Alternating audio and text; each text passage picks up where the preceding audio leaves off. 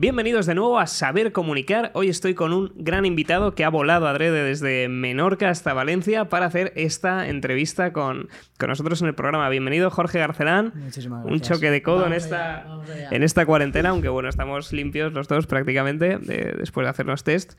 Estamos aquí en Saber Comunicar con muchísimas ganas. Las últimas semanas tuvimos perfiles más senior, tuvimos perfiles que llevaban años de experiencia profesional y siempre me gusta traer una comparativa con todos los sectores de edades, porque no siempre cuanto mayor edad, mayor experiencia y mayor conocimiento, sino que hay veces nos encontramos perfiles como Jorge que llevan desde hace muchísimos años metidos en el sector de la comunicación, en este caso para sus startups y los emprendimientos, es emprendedor serial, ahora se va a presentar y nos va a contar todo lo que ha hecho y a partir de ahí vamos a ver cómo una persona joven ha conseguido llegar al punto en el que, pues ahora en breve en septiembre va a estar en Salamanca dando un pitch para su empresa, vende a nivel llamadas telefónicas, es decir, se pasa el día comunicando y es un gran amante de la comunicación. Pero bueno, todo esto nos lo va a contar ahora Jorge. Bienvenido, cuéntanos un poco sobre ti para toda la gente que, no te conoce. Bueno, pues muchísimas gracias Fernando por esta intro. Y nada, la verdad que tienes razón, ¿no? Eh, Me gusta mucho la comunicación, me gusta impregnarlo en, en todas, las, todas las etapas que he tenido de emprendimiento en las startups. Yo, bueno, he estudiado arquitectura, que quizás no tenga nada que ver con lo que estoy montando ahora mismo, pero bueno, a raíz de, de haber estudiado arquitectura y tener ese bagaje eh, tan técnico como, como de tener que exponer los proyectos en, en, bueno, con, con los jurados, etcétera, pues nada, me empezó, me empezó a gustar, a inquietar todo este mundo de la comunicación y a raíz de mi socio ahora, Enrique Rech, pues bueno, se me dio la oportunidad de poder participar en un proyecto que él creó y que yo le ayudé justamente en la etapa de comunicación. Él se presentó en arquitectura cuando estábamos estudiando y me dijo, oye, ¿por qué no nos presentamos, eh, tengo una idea, ¿por qué no nos presentamos a un concurso que cogen las las 10 mejores ideas de toda España? Y dije, ostras, pues yo no tengo nada, ¿sabes? No, yo estoy aquí estudiando arquitectura, no tengo ninguna idea loca ni nada. Y digo, pero bueno, va, te voy a ayudar en todo lo que necesites, te ayudo, presentamos la tuya, yo no entrego nada, pero bueno. Y nada, y justamente me, me dijo si podía ayudarle en el tema de, de la redacción ¿no? del, del proyecto para poder enviarlo. Y nada, le ayudé en eso. O sea, en la preparación del discurso para, para comunicarlo o en la redacción del, del proyecto. ¿A qué del proyecto. Realmente no, era, no era un discurso inicial, sino que bueno, era una, una, una propuesta de idea que se hacía vía online. Ah. Entonces se redactaba, había que redactar. Me, me gusta tanto oral como, como, Como escrito. como escrito, ¿no? Entonces bueno, se me da medianamente bien y, eh, y le ayudé en esa fase, ¿no? Y luego también teníamos otros, otros compañeros de, de equipo que nos ayudaron, pues eso, a hacer el logo, a hacer unas imágenes corporativas para, para representar la idea. Y, eh, y no le cogieron, que eso fue lo, ¿no? lo duro. Y después me dijo, ostras, es que no me han cogido, quiero ¿Os saber dieron por qué". feedback de algo? Ahí está la clave, ahí está la clave. Es bueno que lo preguntes porque no nos dieron feedback. Entonces Enrique se cabreó, porque claro, es un, es un tío muy soñador, muy creativo. Y se cabreó y dijo, ostras, por lo menos quiero saber por qué no me han cogido. Porque claro, soy arquitecto, he montado una idea súper chula que yo creía que iba a funcionar, pero realmente no, No era así. Y se cabreó y dijo, yo quiero saber el feedback. Y le dije, pues vamos a hacerlo, vamos a hablarles y vamos a pedirles el feedback que queremos, aunque no nos hayan cogido. Y me dijo, vale, ¿me ayudas otra vez a redactar toda la, todo, bueno, todo- toda la redacción para poder enviárselo? Y le dije, vale, por supuesto. Y nada, lo, lo enviamos y nos llamaron. Nos llamaron y a Enrique le dijeron el por qué, ¿no? Que era una etapa muy inicial, que cogían proyectos un poquito más, más mm, que ya llevaban un poquito más de rodaje, ¿no? Y bueno, lo comprendimos. Y al. Creo que pasaron dos semanas, una cosa así.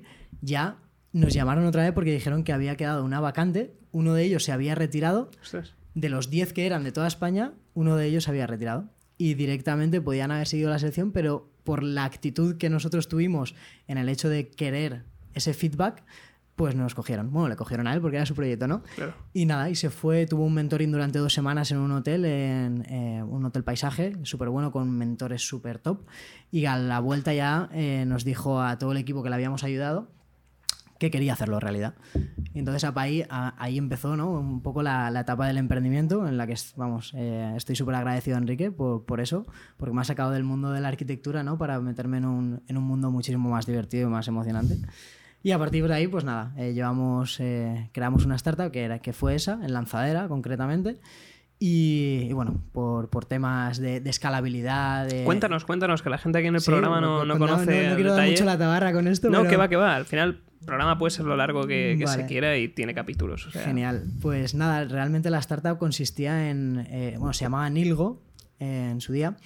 y consistía en hacer en crear un glamping para no sé si se conoce el concepto del glamping, pero bueno, glamping viene de, una, de dos palabras, de camping y glamour. Entonces es un concepto ¿no? donde, donde estás en medio de la naturaleza, viviendo una experiencia súper top, súper tranquila, eh, en modo zen, Qué guay. pero eh, con un alojamiento que no es una tienda de campaña, sino que se asimila más a una habitación de hotel de lujo. Entonces, nada, hicimos un producto mínimo viable, un MVP, que era una jaima, una jaima de estas súper grandes. Y ahí teníamos la cama, toda la decoración, bombillitas, música cuando entrabas, una carta de bienvenida, una copa de champán, estaba todo Claro, al mil- experiencia experien- cuidadísima. Exactamente, experiencia del detalle, que es lo que una de las cosas que nos apasionan es eso, ¿no? Cuidar el máximo del detalle porque creemos que la perfección realmente radica en los pequeños detalles. Y sin embargo, era muy difícil por tema legislativo porque estábamos montando un modelo de negocio que realmente no existía. Claro. En los epígrafes legales de, de las comunidades autónomas únicamente te decían que podía ser glamping, o sea, que podía ser eh, camping, licencia de camping o otras licencias que realmente... Tipo hotel o cosas de estas. Exactamente. Entonces, realmente nuestro modelo de negocio iba un poquito más allá y no queríamos hacer la inversión inicial de montar un camping con todas las, ¿no? la casuística que conlleva y la inversión, sino que hacíamos eh, colaboración con alojamientos rurales que ya existían en pueblos con riesgo de despoblación, donde las estrellas se veían perfectamente, que era nuestra, nuestra premisa. Y entonces, claro, ellos ponían inf- la infraestructura y nosotros poníamos el alojamiento y la experiencia. Entonces hacíamos un match claro, ellos nos daban eso, nosotros le dábamos Claro. lo otro, le llevábamos clientes y era perfecto. Claro, eso no está tipificado en ninguna normativa y, y claro, al final, digamos como que peleamos mucho para poder llegar a, a generarlo aquí en la comunidad valenciana. De hecho, fuimos, a, fuimos aquí a, a Generalitat y, y dentro de, de todo el organismo eh, político llegamos a, a crear una enmienda y dentro de esa enmienda al final hay un epígrafe legal que es- espero que lo hayan puesto ya y que por lo menos lo hayan redactado que, que se llama eh, alojamiento rural singular. Nosotros presentamos esa propuesta aquí en Valencia, en la comunidad valenciana, y bueno, todos los partidos políticos, hablamos con todos los partidos políticos y que ahí, ahí fue muy, una, una muy buena etapa de aprendizaje, ¿no? A cómo comunicar con gente que realmente está supuestamente en otra esfera, ¿no? Claro. Y no te hacen ni caso. Y bueno, conseguimos eh, poder hacer que todos los partidos políticos se pusieran de acuerdo para, para llevar esa enmienda Ostras. adelante. Y ahora pues hay un epígrafe que quien lo quiera coger, porque nosotros ya no, no estamos en ese proyecto, pues que lo, me imagino que lo redactarán y lo podrán hacer. Y, y no era nada escalable. Entonces al final dijimos, vamos a parar, tampoco teníamos los recursos necesarios, dijimos, vamos a parar y Claro, vamos a empezar debe de ser nuevo. muy costoso poderte a un proyecto que requiere mucha infraestructura física y sobre todo desgaste temporal, porque juegas con los tiempos de la administración. Porque no me quiero imaginar lo que tardaríais en poder comunicaros con cada uno de los partidos políticos y hacer que os dieran atención. Totalmente. De hecho, bueno, tuvimos un contacto que era un abogado que justamente conocía a una persona que estaba dentro, nos- estaba dentro de un partido político que, que, bueno, que no era nada realmente, pero sí que nos pudo poner en contacto con esas personas que nosotros queríamos hablar. Y a partir de, de ese, la jugada fue eh, con ese partido político decir a los demás que ya habían firmado todos los demás. Claro. Entonces, al final, ¿no? La estrategia fue, fue buena, fue buena. Y de hecho, entre ellos, al final todos querían marcarse un, un punto, ¿no? En, en todo esto. Y, y nada, y al final lo hicieron. De hecho, sí que es cierto que de- después lo miraron y, y les parecía algo razonable. No estábamos poniendo nada descabellado, Claro. estábamos queriendo fomentar un negocio totalmente diferente y, y algo que no tenía ningún tipo de impacto ambiental. Es que, Claro. vamos, eh, regeneraba población en, en pueblos que, que estaban en riesgo y, bueno, era algo bastante bonito. Pero sí, era, era bastante difícil poder escalarlo y paramos. Dijimos, no tenemos los recursos necesarios, vamos a parar. Eh, Enrique acabó el máster, yo, yo empecé a trabajar como arquitecto en un estudio muy chulo, la verdad, aquí en Valencia. O sea, todo esto fue compaginado Eso fue con durante un tiempo, ¿no? Claro, él estaba en su último año y yo estaba en el máster. De hecho, yo ya acabé el máster y ahí es cuando decidimos, vamos a hacerlo más real porque ya empezamos y dijimos, vamos, vamos a darle un vuelco y yo le dije a Enrique, vale, yo ya he acabado el máster, si no entramos en una aceleradora o una incubadora, no lo quiero hacer más que nada porque no tenemos aún el bagaje, somos arquitectos y no tenemos el bagaje suficiente de, otras, de, otras, eh, de otras áreas para poder desarrollar un proyecto de, esta envergadura. O sea, notabais un poco esa falta de, preparación a nivel empresarial. Muchísimo. En arquitectura es un sector muy, muy específico, muy concreto y en el que no te preparan realmente para formar una empresa te preparan. Yo creo que es una, es una de las cosas de las que no estoy muy orgulloso de, de, aquí de la escuela, porque sí que es cierto que es muy potente, te dan unas herramientas súper potentes, pero para llegar a ser un arquitecto, no para ser un empresario. o sea, un ejecutor de, un trabajo, una faena, hacerlo bien, pero no para crear Exactamente. un modelo te preparan para trabajar en, ya en estudios potentes, ¿no? y, que, tengas las cualidades, las herramientas necesarias para que te contraten eh, estudios muy potentes, pero no para generar tu propio estudio. Y entonces nos veíamos ahí un lag ¿no? de, falta de información en, ese aspecto, más siendo los dos arquitectos, que no había nadie más en el equipo porque fueron cayendo, ¿no? Esto, esto pasa siempre cuando empiezas. Y decidimos eh, presentarlo a lanzadera. Y dijimos, vale, si nos cogen en lanzadera, seguimos con el proyecto, si no, no. Y a partir de ahí se notó. Eh, ahí ya se pusieron las cosas serias, ahí es cuando ya empezamos a hacer el MVP, a llevar a algunos clientes y vimos que funcionaba, que a la gente le gustaba, pero nos dimos cuenta por temas legales que... O sea, en tema legal, ¿estabais llevando clientes y tuvisteis alguna notificación o cómo fue el proceso en el cual dijisteis vamos a tener un lío? No llegábamos a cobrar. Es decir, ah, nosotros, no llevábamos, cobrar. nosotros llevábamos potenciales clientes. Nosotros no cobrábamos, quien cobraba era la casa rural por los servicios. Ah. Nosotros nuestros servicios de alojamiento no los cobrábamos, pero sí que eh, todo lo que se consumía en la casa rural y el porcentaje ¿no? de, poder tener la infraestructura lo pagaban directamente a la casa rural. Con esa, con esa premisa nosotros podíamos llevar a alguien para probar nuestro MVP claro. sin tener que facturar, sin tener que... Realmente nosotros no éramos nadie. Poníamos una tienda que nos daba permiso eh, la casa rural y podíamos dormir nosotros o podía dormir otra persona.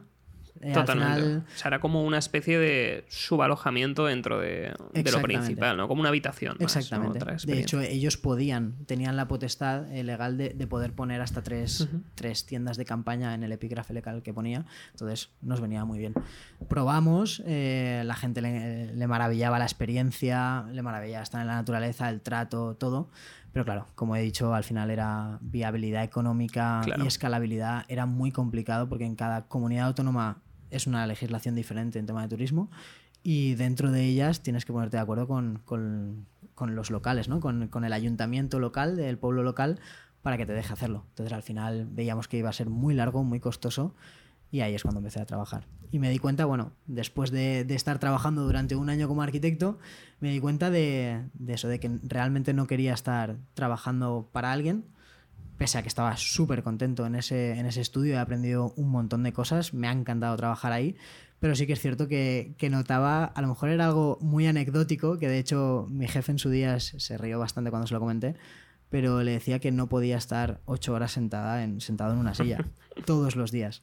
Necesitaba movimiento, necesitaba hablar con clientes, necesitaba moverme, necesitaba hacer otras cosas y que no fuese estar ejecutando. Claro. Entonces, bueno, al final tomé la decisión, fue duro ese momento, fue muy, muy duro porque realmente en tu cabeza tienes que te gusta mucho la experiencia del emprendimiento, pero a la vez tienes, estás trabajando un año, tienes un sueldo seguro, cobras bien, te gusta lo que haces realmente, pero no llegas a ese 100%, ¿no? Eh, estás ahí como en un 80% y dices, ostras, es que ese 20% que me queda es muy importante realmente, ¿no? Para, para el resto de mi vida. Y fue un momento delicado, porque a partir de, dejar esa startup y de, trabajar, eh, otro, mi, socio ahora también, eh, Ignasi Saura, que estaba en Lanzadera, que estaba en nuestra mesa, nos propuso montar otro proyecto. Y entonces, eh, claro, era muy tentador, y yo estaba trabajando y lo fuimos haciendo. Yo lo, iba compaginando, ellos estaban al 100%, yo estaba al 50% o incluso menos, estaría un 60-40, una cosa así. Y me di cuenta de que, de que al final o estás al 100% en algo o, no estás. Totalmente. Y eso fue un aprendizaje muy bueno, eh, más que nada porque me di cuenta de que, de que tenía que elegir. O, emprendía con los riesgos que conllevaba también, ¿no? Porque volvía de ganar dinero claro. a volver otra vez a invertir. No a ganar, sino a invertir, ¿no? A depositar dinero para que algo creciera. Y la verdad que fue duro, fueron momentos muy duros, lo hablé con ellos también, porque no estaba al 100%, me sentía mal, todas estas cosas, ¿no? Que al final, lo que decimos, cuando comunicas y lo dices, pues por lo menos se puede arreglar estos problemas, ¿no? Y, y fue así, realmente tuve un hándicap ahí de qué escoger, qué, qué hacer. Y, y, bueno, al final, gracias a mi jefe, de hecho, que esto es muy anecdótico, gracias a mi jefe de arquitectura. De, del estudio. Del estudio, que me regaló, tienen la costumbre, la bella costumbre, me parece brutal, de regalar algo, un regalo, a alguien que se va. Y ahí lo que me regaló es, es un contacto que tenía él, que es Branding Vital, que es, eh, bueno, él se llama Juanjo, Juanjo Martí, y lo que hace en su empresa es Branding Vital. Es decir, eh, él sabe mucho de diseño de marca y lo que hace es juntar la psicología con, con el diseño de marca. Entonces te analiza en qué momento de tu etapa estás psicológicamente. A ti como individuo, ¿no? O sea, te analiza a ti como individuo. Durante tres jornadas, solo preguntas como si fuese un psicólogo, como tú y yo ahora mismo así, pero en tema psicológico, y después saca eh, unas conclusiones y te genera una marca con todo lo que tú has dicho. Y eh, claro, me regaló el librito y el librito realmente lo que ponía es que lo que necesitaba era escapar de, ¿no? de esa rutina, de esos de, de esos ocho horas sentado y, y, que me apasionaban otras cosas que en ese trabajo no podía cumplir, pese a que me, me, encanta el diseño y la arquitectura, pero necesitaba algo más. Y entonces, bueno, puedo compaginar ahora eh, cosas de diseño y de arquitectura y, y estar emprendiendo con, con, mis dos amigos, bueno. Y, y, Enrique. Y al final es una experiencia maravillosa. Estamos en Menorca y es, es brutal. Es... Y cuéntanos, ¿qué haces ahora? Eh? Ahora mismo, pues estamos, es algo anecdótico, pero bueno, nos estamos, hemos montado una empresa de, de internet. Realmente es una, una, operadora de telecomunicaciones. Uh -huh.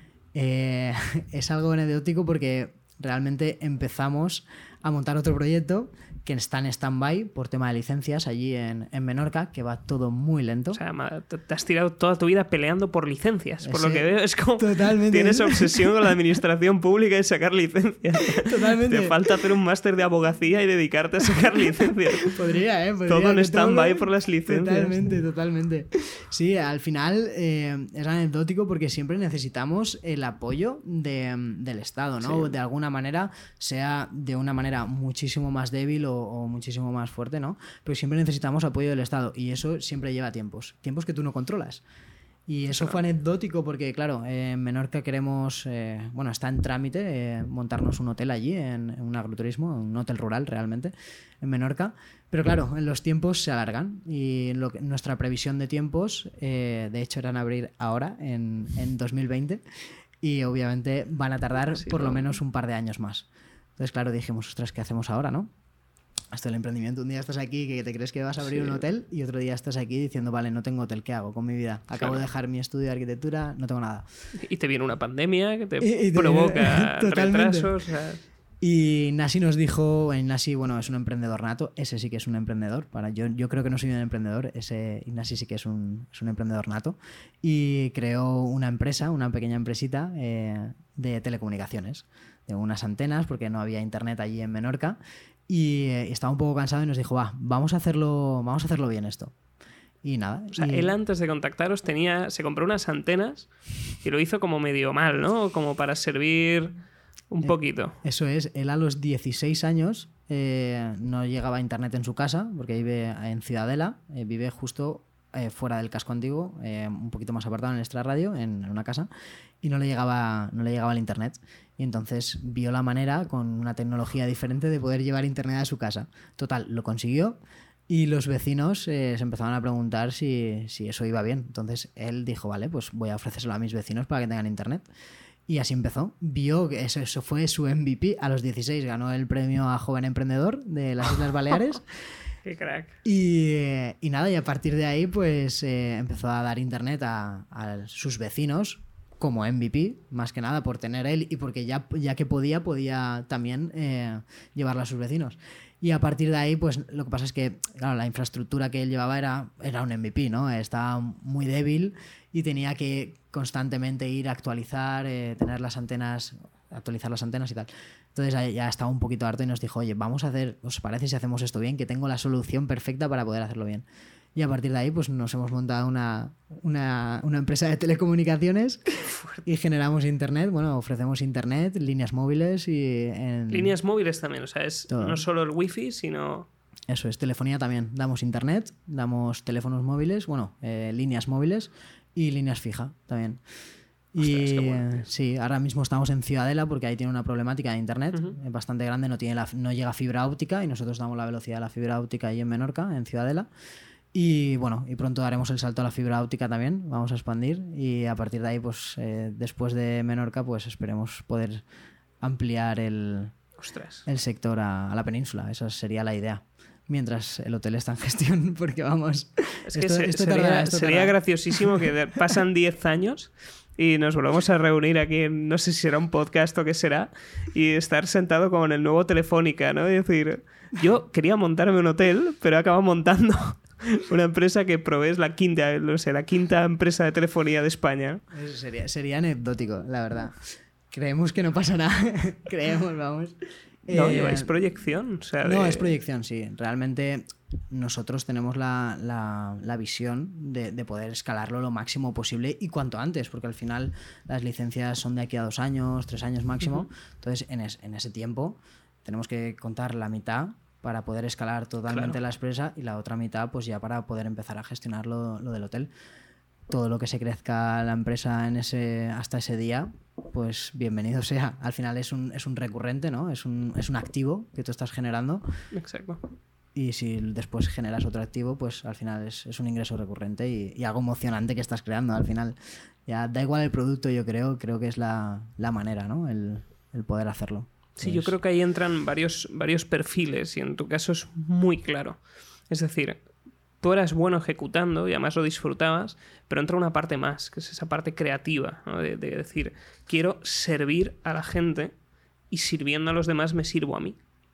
Y, el tema de emprender es lo, es lo que tú has comentado. A mí me pasaba un poco igual cuando yo estudiaba farmacia. Dije, ostras, me gusta, es un negocio que he vivido toda la vida por parte familiar pero llegó un momento que me pasó exactamente como a ti. Digo, hice un análisis de me veo 40 años en el mismo lugar ejerciendo este servicio. No, necesitaba esa parte de, personas, ¿no? de comunicación. Y, vamos a eso ahora. Dentro de toda esa etapa, todo lo que ya nos has comentado y ahora la gente ya te conoce un poco más, ¿cómo, por ejemplo, os comunicáis? Vamos a ir por fases. Primero, en la parte del estudio de arquitectura, ¿cómo era la comunicación en el día a día dentro de esa empresa? ¿Y cómo te sentías tú comunicando? Porque, si no recuerdo mal, eh, acababas de salir del máster o estabas durante el máster también en esa etapa. Sales recién licenciado, primera experiencia fuerte en el mundo laboral con un salario. ¿Cómo te comunicas en ese entorno? O sea, de salir del mundo académico, que es lo menos real que existe, a de repente ya estar a fuego real dentro del negocio. ¿Cómo es la comunicación ahí? Relación con los jefes, con los compañeros, clientes, etcétera. La relación realmente con, los jefes y con, los trabajadores era muy buena, también te lo tengo que decir.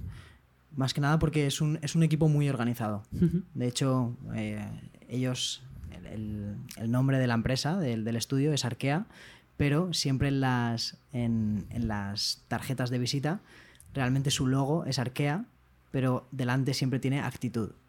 Tiene actitud Arkea. Ese es el, su eslogan. Entonces, sí que era un equipo muy fuerte con mucha comunicación interna.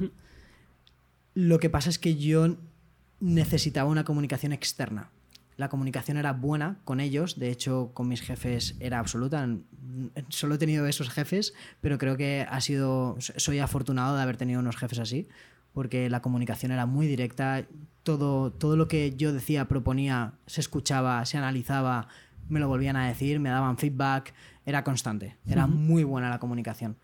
Eh, pero claro, sin embargo, yo necesitaba una comunicación externa, ¿no? Necesitaba contacto con personas externas. De hecho, tengo una.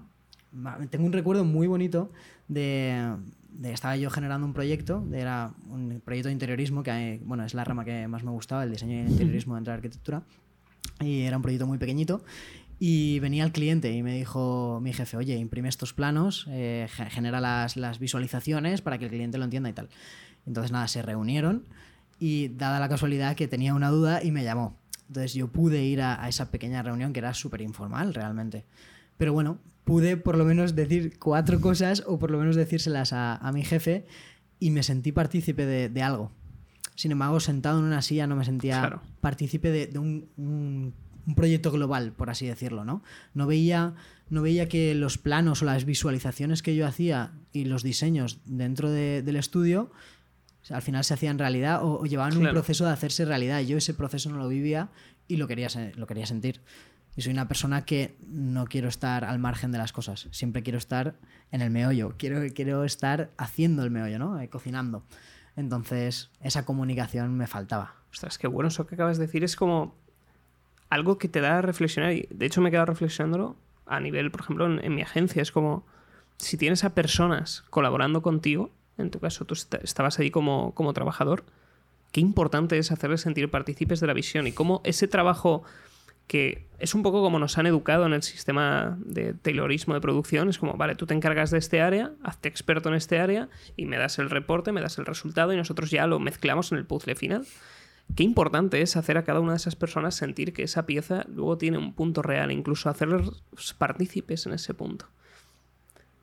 Es muy fuerte porque yo creo que parte de eso hace que muchas personas con talento salgan de organizaciones porque, aunque me hayas comentado que ahora vamos con eso también, esa comunicación interna era buena, realmente dentro de las patas del trípode, es decir, comunicación con los jefes buena, comunicación con los empleados buena, pero comunicación con esa parte externa y de realización, quizá era lo que cojeaba. Es decir, eso es fantástico porque sin estas dos tú no estás a gusto.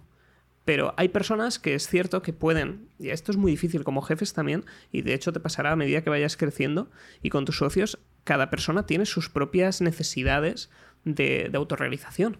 Entonces, a mí me pasa un poco igual. Yo necesito ver que lo que hago tiene un impacto. O sea, si no, ¿para qué haces las cosas? Totalmente. O sea, y que al menos intento que siempre pueda haber un cambio a mejor.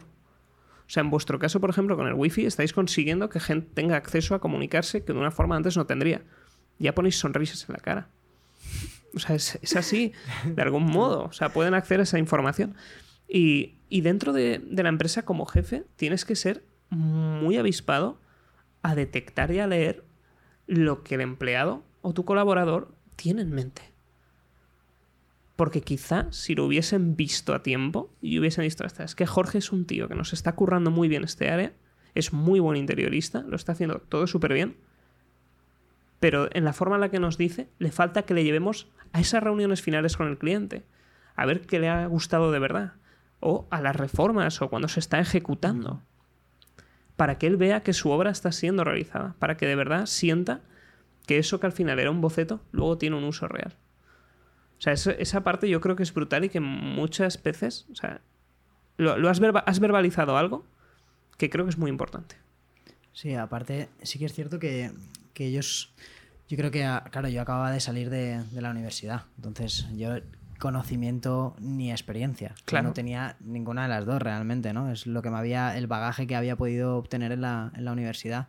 Entonces sí que es cierto que ellos, yo creo que también solo por tema, solo por tema de, de gestión de empresa, al final quizás el hecho de que yo estuviera en una reunión y no pudiera hablar es que realmente no podía hablar. Yo no, tenía los conocimientos ni la experiencia necesaria como para poder hablar ante un cliente, ¿sabes? Entonces al final sí que es cierto que eh, ellos no tienen ninguna culpa, al final es, el rodaje, es lo que te va haciendo dar un poquito más, un poquito más hasta que al final eh, puedas comunicar. Pero claro, yo sí que lo necesitaba y lo necesitaba cuando por lo menos estar, ¿no? Ya, ya no era comunicar, era estar. sí, el ver, el, ver, que tu obra ha llegado a algo. Exactamente. Y, pero bueno, que ya te digo, que es, es, una experiencia muy buena y me gusta lo que has dicho de que es muy difícil que un jefe, o sea, algo bastante complicado, que un jefe se dé cuenta al 100% de las necesidades de un trabajador, porque cada trabajador tiene sus propias necesidades, como tú bien has comentado, y que se den cuenta, de hecho, ellos sí que se percataron de esto, es que es algo, es algo alucinante, pero ellos se percataron de ello justo al final, al final de mi etapa de ese año, ¿no? y, se percataron y, me, tuve, una reunión con, uno de mis jefes y me dijo que notaba que yo no estaba al 100%, que no, me notaba como ilusionado, ¿no? Que había tareas que obviamente te gustan más y te gustan menos, como, como en cualquier eh, trabajo, pero que notaba que no, que no tenía muchas veces esa chispa. Claro, yo no, noté, bueno, tuvimos una conversación algo larga y noté que me estaba despidiendo. Eso fue muy anecdótico porque realmente no era así. Yo me lo tomé como una despedida. De hecho, ahí fue cuando tomé la decisión, ¿no? De lo dejo, me voy a meter al 100% porque realmente, bueno, ya necesito esa comunicación, necesito esa etapa. Y cuando volví y le dije que, que, me iba, me dijo, ¿cómo que te vas? Le digo, no, me has despedido tú. Me dijo, no, no, no te he despedido. O sea, he intentado sacar de ti algo que tú necesitas. Claro, ya era, ya era tarde en ese momento. Y ahí eso fue un, una etapa, una etapa. Ostras, acabas de comentar, es una bomba. sí, sí, sí, es, es algo. Yo lo pasé muy mal, de hecho, lo pasé muy mal porque al final dices, jolín, me voy, realmente tomo la decisión y yo estaba muy seguro de haber tomado esa decisión. Más que nada porque sí que es cierto que, que para que yo pudiera tener lo que, lo que quería obtener, iba a pasar mucho más tiempo que si yo me iba, ¿no? Y sobre todo el sector. A mí me gusta emprender, tengo el gusanillo de emprender y entonces no, no, me sentía tan cómodo ahí, ¿no? Pero sí que es cierto que es una pequeña bomba porque te das cuenta, te hacen ver algo, él se dio cuenta porque es muy avispado, eh, mi jefe era muy avispado, se dio cuenta, pero se dio cuenta cuando yo ya me había dado cuenta de que ya no quería seguir ahí. Pese porque quería montar otra cosa, ¿eh? no, no por nada más. Pero sí, es, es, delicado, ¿eh? es muy delicado incluso el timing. El timing en que tú realmente, porque claro, muchas veces la persona no habla. Y el trabajador, solo por estatus, a lo mejor no, no habla al jefe y no, y no, le cuenta lo que quiere, porque dirá, a lo mejor me despido, a lo mejor no. Este no era mi caso, porque yo tenía mucha confianza y la comunicación era muy buena, como he comentado antes. Pero claro, eh, si eso no pasa, si un trabajador no le habla a un jefe y el jefe va interpretando que está a gusto y al final se, marcha. Sí, hay veces que eso que tú dices, ¿no? Esa, esa comunicación que tu jefe a lo mejor quería simplemente hacer como de psicólogo, en parte contigo, para ver, oye, en qué estás bien, en qué estás mal, cómo te puedo ayudar, tú te lo tomas como algo completamente diferente, que a veces pasa. Es decir, hay, hay, unas herramientas que es como, lo hablaba con, con, con Luis Raúl de, de Toyota, que me lo decía, siempre era, te voy a dar feedback. Entonces, todo al inicio de las conversaciones ya lo dicen y es como un marco, como una especie de colchón donde tú a partir de ahí todo lo que digas no puede ser como no puede ser utilizado en tu contra. A partir de ahí es puro feedback objetivo, no es personal. Entonces, de algún modo, de esto se puede extraer como una buena praxis, es decir, oye, todo lo que te voy a decir no es para que te vayas, ¿no? O sea, no es para que te lo tomes como algo negativo, sino vamos a intentar establecer cómo te sientes respecto a la empresa, cómo te sientes respecto a tu trabajo, cómo te sientes a nivel personal para realizar este trabajo y a partir de ahí construir algo que nos mejore. Pero es curioso cómo a veces, y es que lo has dicho y me he sentido identificado con muchas veces a lo largo de mi vida en distintas etapas, yo soy muy mal pensado.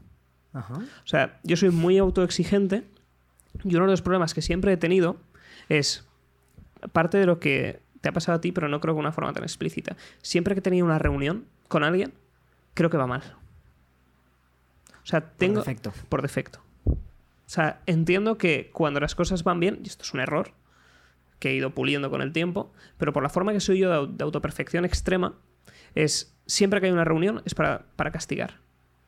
Si algo va bien, es para celebrar. No hay reuniones. Es otro concepto. No, pero eso es, un poco delicado, ¿no? Porque siempre estás con una, con una, tensión constante, ¿no? Sí. Y esto lo he estado trabajando con, mi socio, por ejemplo, aquí en, en la empresa. Teníamos un cliente y yo cada vez que hacíamos una reunión mensual, yo lo pasaba fatal. O sea, porque digo, si iba todo bien, yo iba a celebrar. Si había ido no tan bien como el mes anterior, pero había ido bien, ya mi mente era, ostras, no hemos conseguido. Es que claro, a veces manejamos, por ejemplo, con este cliente le hemos retornado un 15 por. O sea, por cada euro que nos da le devolvemos 15 en, las campañas de, las tres fases que hacemos. Entonces, claro, al inicio no era 15. Este mes han sido 15 y ha sido una locura y todo súper bien y contentísimos. Pero anterior eran dos y medio, tres. Entonces, claro, hacías los costes respecto a su beneficio, no a la facturación, y yo me sentía culpable. Es decir, no estamos consiguiendo un resultado. O sea, sí le estamos multiplicando el dinero, pero no le repercute a su cuenta. De momento pierde. Y unos dramas. Y, lo bueno, ahí Jorge, que es psicólogo, es como, perfecto, vamos a, vamos a calmarnos, estamos haciendo bien las cosas, esto es a largo plazo. Y pues este mes un 15 y este mes estamos consiguiendo más. Pero siempre, es verdad, voy por defecto y creo que es por el sistema educativo. Porque he hecho la vista atrás, al final siempre echamos la culpa al sistema y, y en parte también somos nosotros.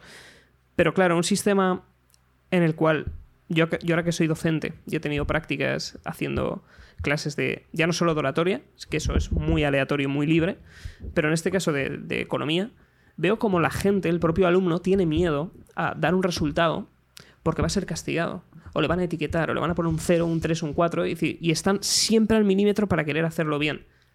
Y creo que yo siempre he estado en, ese, en esa rama, con un lado muy creativo, que siempre ha estado penalizado.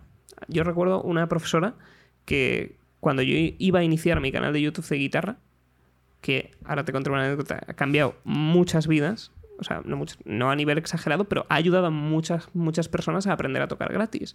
Y eso ya es un cambio. Me decía, deja de soñar despierto y búscate algo con salidas.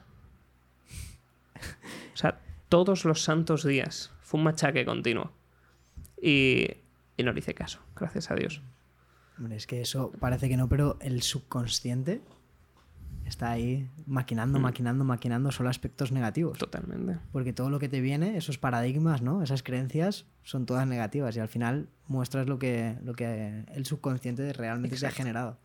Y luego, a lo largo del tiempo, es como, y ya terminamos con esta fase de emprender, me he dado cuenta de que mi seguridad no depende de un salario.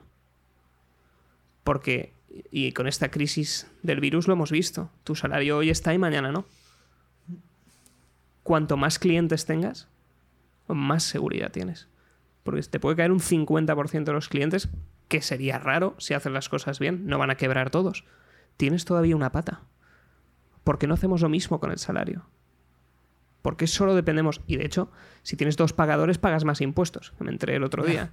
o sea, que tengo lo de autónomo. Cuando doy clases en lugares, me pagan por otro lado y pagas un montón. Pero bueno, nos estamos desviando del tema.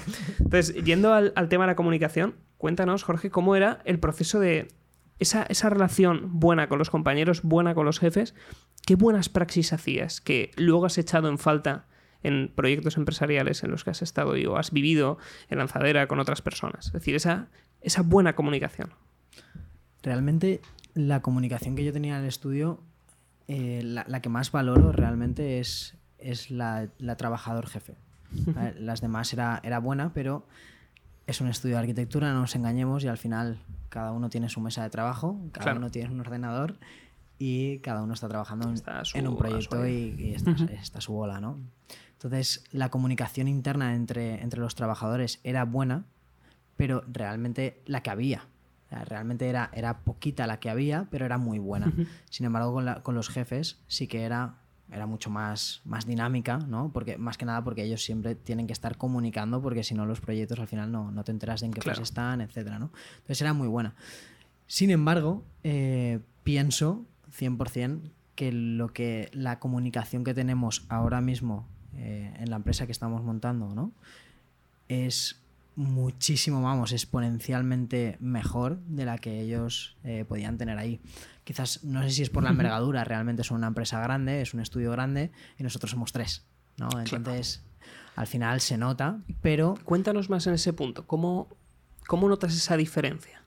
Es decir, de, sobre todo de cara a la gente que nos está, está viendo para aplicar a, su, a sus modelos y a sus empresas y a sus proyectos.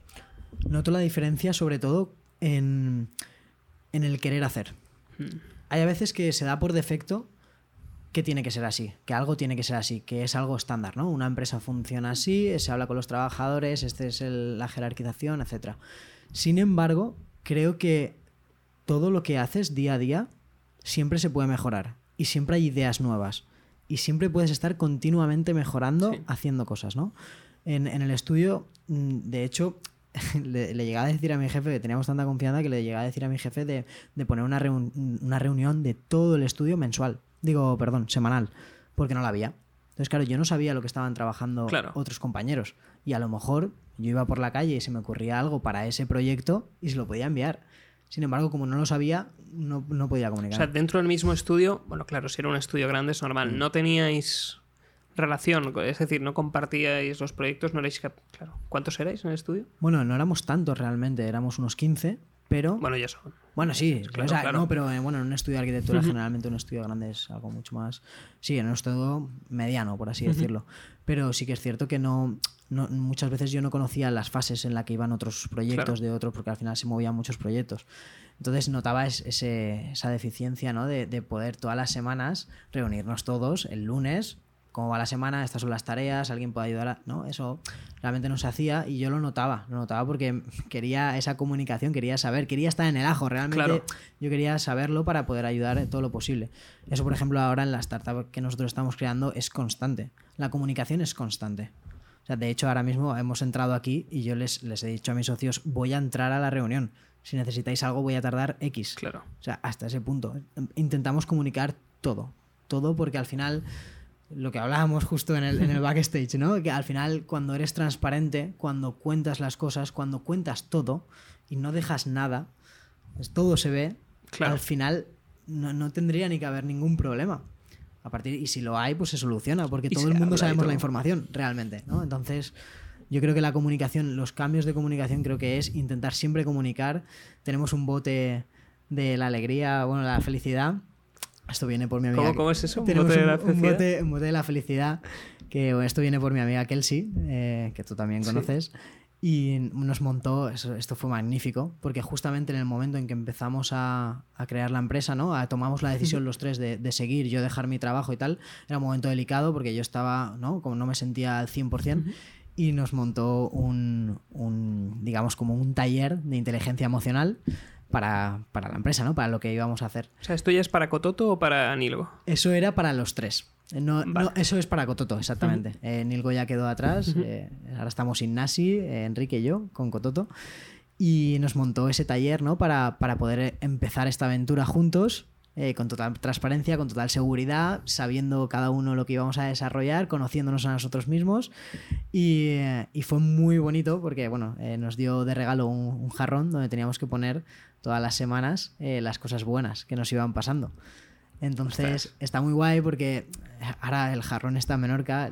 Lo hemos ido desactualizando por la cuarentena. Tenemos que meter todos los logros que hemos conseguido, pero es realmente el poder celebrar también tanto las cosas buenas como las cosas malas y ponerlo y decirlo y escribirlo y ponerlo ahí. lo- eso es comunicar también. Y Ostras, realmente, realmente no lo, estás, no lo estás haciendo, lo estás haciendo porque lo estamos comunicando, ¿no? Es una alegría, hoy hemos conseguido tal. Vale, vale, que quede ahí. Vamos a ponerlo, ¿no? Vamos a comunicarlo, pero ya lo hemos comunicado nosotros. Vamos a comunicarlo en un jarrón que realmente no está comunicando externamente, pero cuando lo abras volverá a comunicar. Claro. Es como volver al pasado, no. ¿no? Es algo. Y es algo, ostras, fascinante. Porque es algo- una comunicación de grupo increíble. O sea, hacéis un refuerzo y un anclaje positivo a que luego vais a forzar esas cosas y vais a apreciar esos pequeños detalles. Eso es. Por eso te decía que al final no es. No hay que crear un estándar de comunicación como en todas las empresas. Hay que crear. Hay que crear lo que tú quieres crear, ¿no? Al final Claro. siempre te tienes que estar forzando. Porque es así, si no al final te dejas. Somos. El ser humano creo que es perezoso por, por, por naturaleza, ¿no? Intenta a economizar su energía y a, y a no. Entonces al final tienes que forzarte a, a generar esa comunicación. Y si no la hay, ojo, date cuenta. Porque algo estás haciendo mal. Tienes que seguir comunicando, tienes que esforzarte. Y, y no siendo lo estándar, no siendo hablándote, llamándote. La cuarentena ha sido una locura. Todos los días hemos llamada de mañana, después Skype. Ha sido la, ¿Cómo, cómo lo habéis gestionado? Porque Buah, creo que vamos a ir a un rebrote nuevo. O sea, esto también es cierto. Ya te aviso y aviso a la, a la gente que nos vea. Estamos en el pasado, muy en el pasado, porque lo estamos grabando en julio, pero esto seguramente salga a final de septiembre, octubre. Entonces estamos, a lo mejor estamos pronosticando algo y el tiempo nos dará la razón cuando esto se publique, ¿no? Yo creo que va a haber un segundo rebrote y un nuevo confinamiento. Esperemos que no. Pero cuéntanos, porque cuando esto salga, quizá estamos en el meollo de algo nuevo, ¿no? ¿Cómo, cómo habéis comunicado, vosotros además que sois empresa tecnológica, cómo habéis mantenido ese, ese ritmo de trabajo y esa comunicación diaria? Está guay poder hablar del futuro. Sí. Decir, decir, ¿qué pasará en el futuro lo que estoy diciendo yo? ahora No, mismo? realmente ahora estamos en el futuro. O sea, De- quien, nos esté viendo, es la fecha de publicación va a ser el futuro. Muy top eso, muy top. Eh, nuestra comunicación ha sido incluso la- lo- era bastante difícil porque mi, mi socio Ignasi estaba en Menorca porque él es natural de Menorca. Enrique y yo somos de Valencia, pero Enrique, casualidades de la vida, es Enrique es, ya te digo, ¿no? Es el creativo, es el que lleva el marketing, es la, la persona soñadora, el que, el que ayudé a hacer, a hacerlo de Nilgo. Como es natural soñador, no, no tiene riesgos y se fue a- con su novia, que es francesa, a pasar, a pasar unos días a Francia. Unos días que se convirtieron. ¿Se quedó, ¿se quedó atrapado ahí? se, quedaron, se quedaron atrapados ahí, no pudieron venir.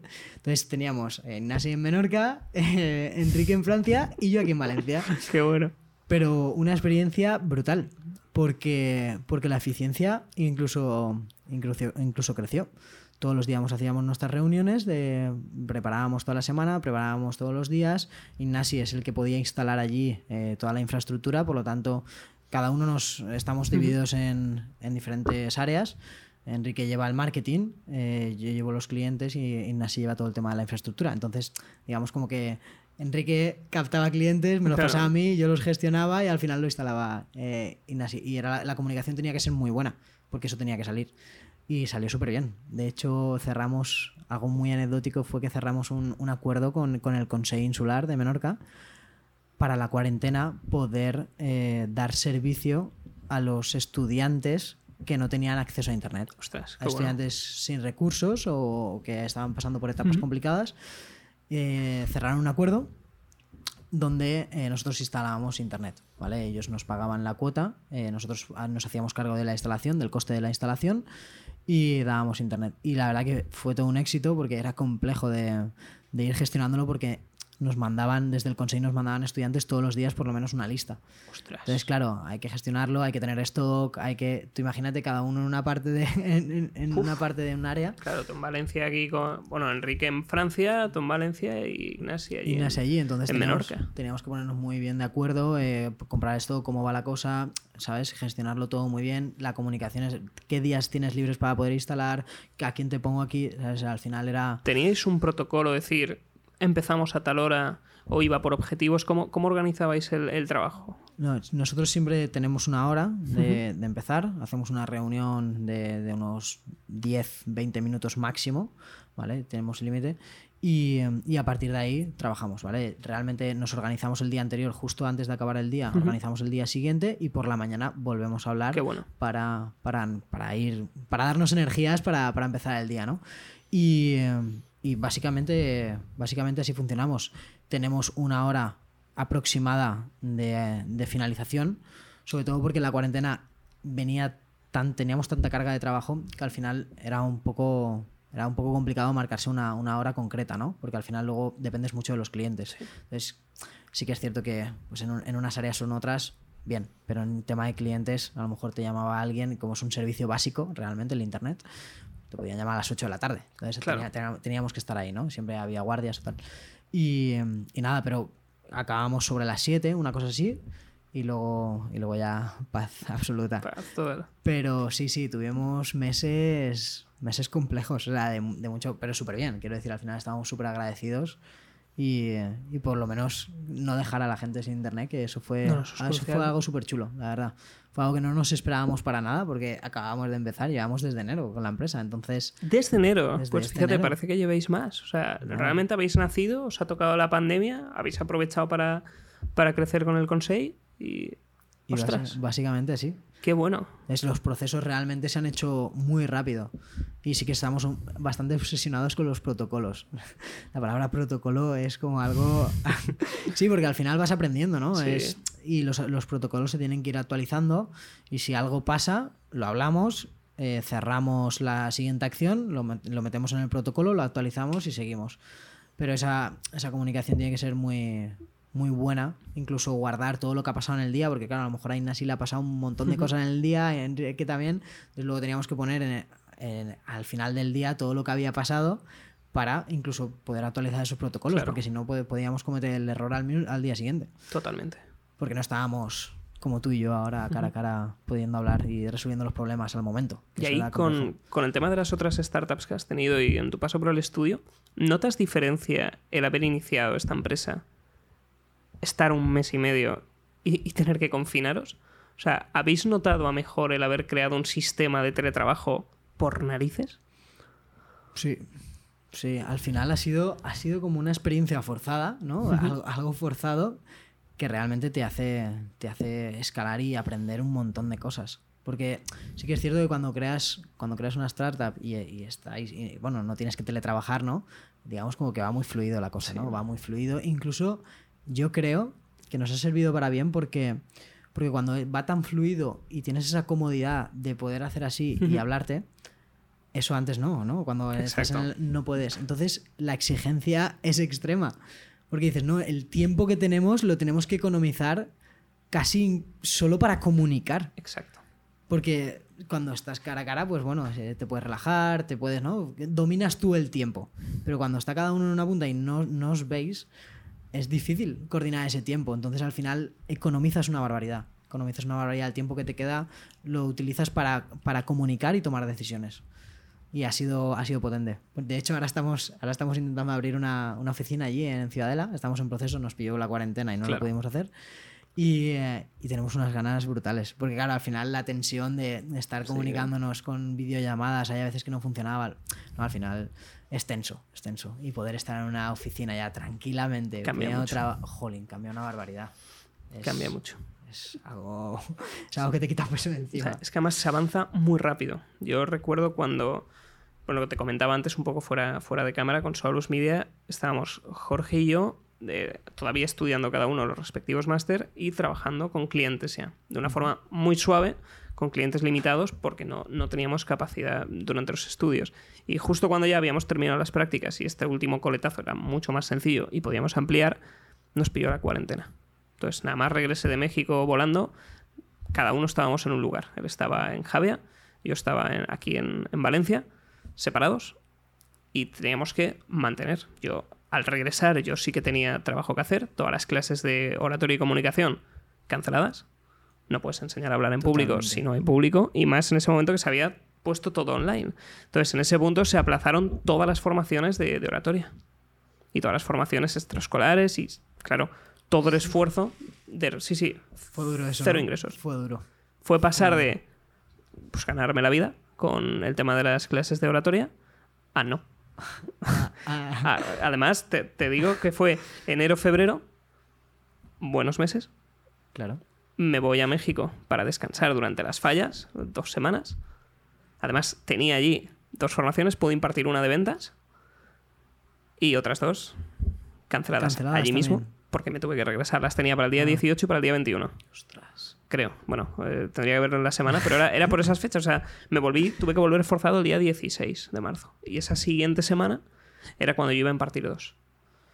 Buah. Y me tuve que volver. Y cuando volví, apocalíptico. Nada. Porque toda la fuerza de los profesores tenía que estar en la comunicación con los alumnos, comunicación con los padres, y no había tiempo para otra cosa. Y en ese momento fue cuando tuvimos que potenciar por narices mucho más la agencia de marketing. Es decir, vale, ahora es el momento en el cual hay que sobrevivir a esta situación. Gracias a Dios, pues en casa, con la familia, todavía estamos con el colchón. O sea, no es... Si me hubiese pillado casado con hijos, habría sido un drama espectacular, Hubiera pero bueno, todavía con... con- bueno, te- te- todavía no hace falta... No, no hay un drama situacional. Ya. Pero sí que es verdad que pasas de ganar bien a, a cero. Y en ese, bueno, a cero no, porque tenías lo, lo de la agencia. Entonces fue un momento potenciar y nos encontramos con eso mismo y por eso te preguntaba. Pudimos probar a generar modelos de negocio e ideas nuevas desde cero. O sea, teníamos la reunión, teníamos los objetivos. Yo además volví con jet lag, entonces yo trabajaba de noche, Jorge de día, y vamos pues haciendo. Sin embargo, hemos notado muchísimo que a pesar de haber conseguido iniciar con éxito campañas, que luego no funcionaron algunos modelos, pero sí que captamos clientes en, en cuarentena, notamos desde el momento en que nos pudimos volver a juntar un crecimiento exponencial a cliente semanal. Eso, eso es una pasada. ¿eh? Eso está muy bien. Y sobre todo la, la- la manera de, de volver a ser creativos Sí. y decir, no tengo nada de ingresos ahora mismo, vamos a potenciar lo otro y tenemos que montar, de- vamos, eh, urgentemente un protocolo súper rápido de actuación para poder captar lo máximo posible, para poder tener los mínimos o aproximados ingresos que teníamos con lo otro. ¿no? Totalmente. ¿Y eso cómo, cómo lo llevasteis? O sea, eso fue muy, muy exagerado. Primera semana de shock. O sea, fue un shock. Esa Ca- semana fue catástrofe, ¿no? De- catástrofe total de decir, catarsis. vale, no hay nada.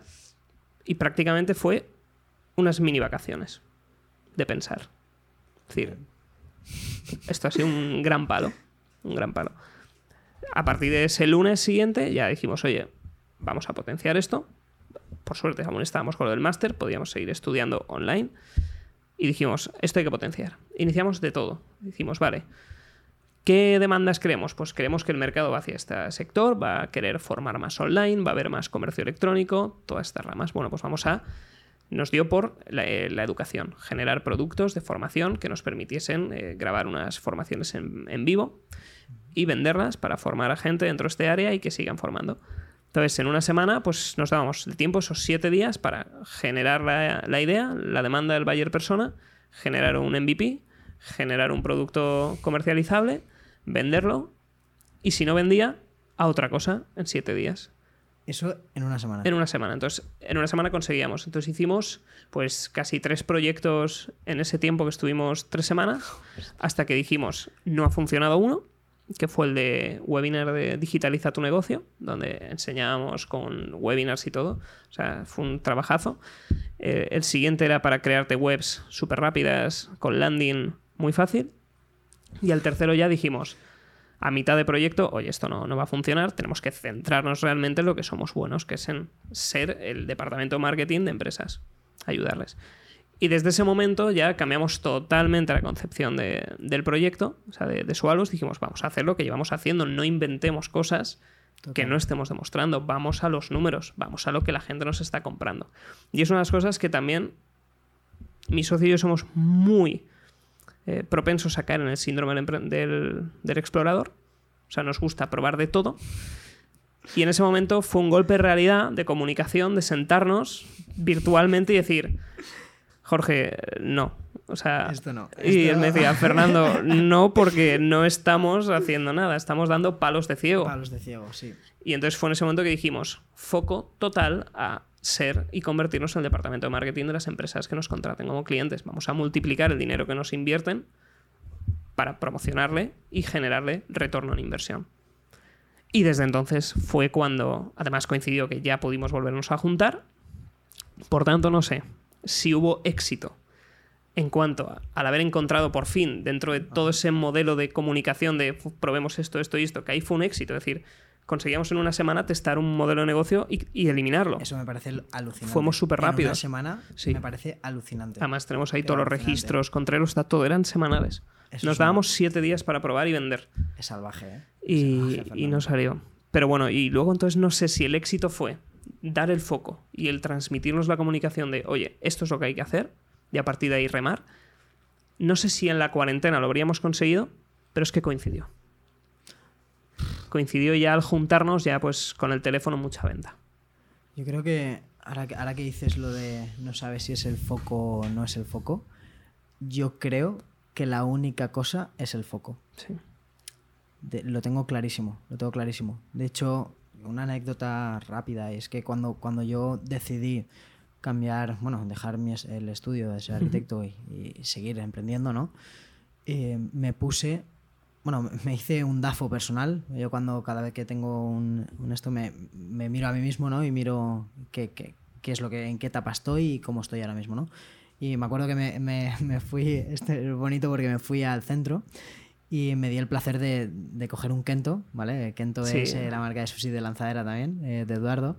Y, em, y, nada, me di el placer, me cogí mi Kento, me fui a una placita con una sombra, me tomé mi sushi tranquilamente y después me fui a, al ático Ateneo, de arriba cuando necesito pensar siempre tengo que estar arriba, ¿vale? Es una cosa que no sé. Una terraza de las vistas. Sí, no sé si ahí está muy bien. No, se está, está, muy bien, pero no, no sé, necesito estar en lo alto. No sé, en cualquier sitio que esté un poco más alto para despejarme, no sé, es algo, creo que es algo solo emocional. Y eh, siempre llevo una libretita y, em, y empecé a hacerme un, dazo, un DAFO personal. Incluso hablando con amigos para que me dijeran X cosas que quería yo saber. Y al final me di cuenta de que, de que tenía que poner foco. Era lo único que llegué a la conclusión. Y a partir de ahí, en, la, puerta de mi habitación, justo antes de abrir la puerta todos los días, tengo tres, tres papelitos. Eh, y el primero es focaliza, el segundo es cree en ti y el tercero es no te rindas. Entonces, creo que al final, si no tienes un foco, vas perdido por la vida, vas dando tumbos, ¿no? Que es lo que, al principio, en esos MVPs, en esas dos semanas que, estuvisteis cambiando de, idea, al final vas probando. Pero también te digo, para poder tener un foco hay que probar. Sí. O sea, tienes que probar 2.000 y 3.000 y las veces que haga falta diferentes ideas, diferentes negocios, lo que sea. Porque yo creo que al final el foco no viene de que tú de, que tú de repente dices, no, esto. Yo creo que no viene de ahí. Yo creo que viene de probar un montón de cosas y vas descartando lo que no quieres. Y al final, cada vez ¿no? Vas, vas cogiendo el camino, vas, vas, esos caminos te van guiando a un sitio, no será el camino perfecto, porque eso nunca, nunca va a estar el camino perfecto para ti. Si cogerás este camino, pero ahí habrá otra bifurcación y te irá otra vez a... Creo que hay que probar, hay que coger caminos, caminos, caminos que al final te van acercando a uno y ya está. Es focalizar, me parece la herramienta base para poder triunfar. Totalmente.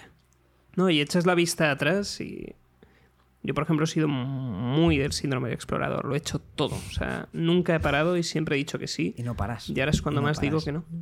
Pero no paras aún así, ¿eh? No aún así tienes tu foco sí. y no paras. Ahora me escudo en decir, tengo mi, trabajo, lo que te comentaba, de ocho y media a dos y media y el resto son cosas de hobby. Es como sigo desarrollando esa parte creativa pues con el podcast, esto que estamos ahora es un sábado, es mm. tiempo libre. Eh, todas las otras cosas que hago, canales de YouTube que tengo, pues tiempo libre.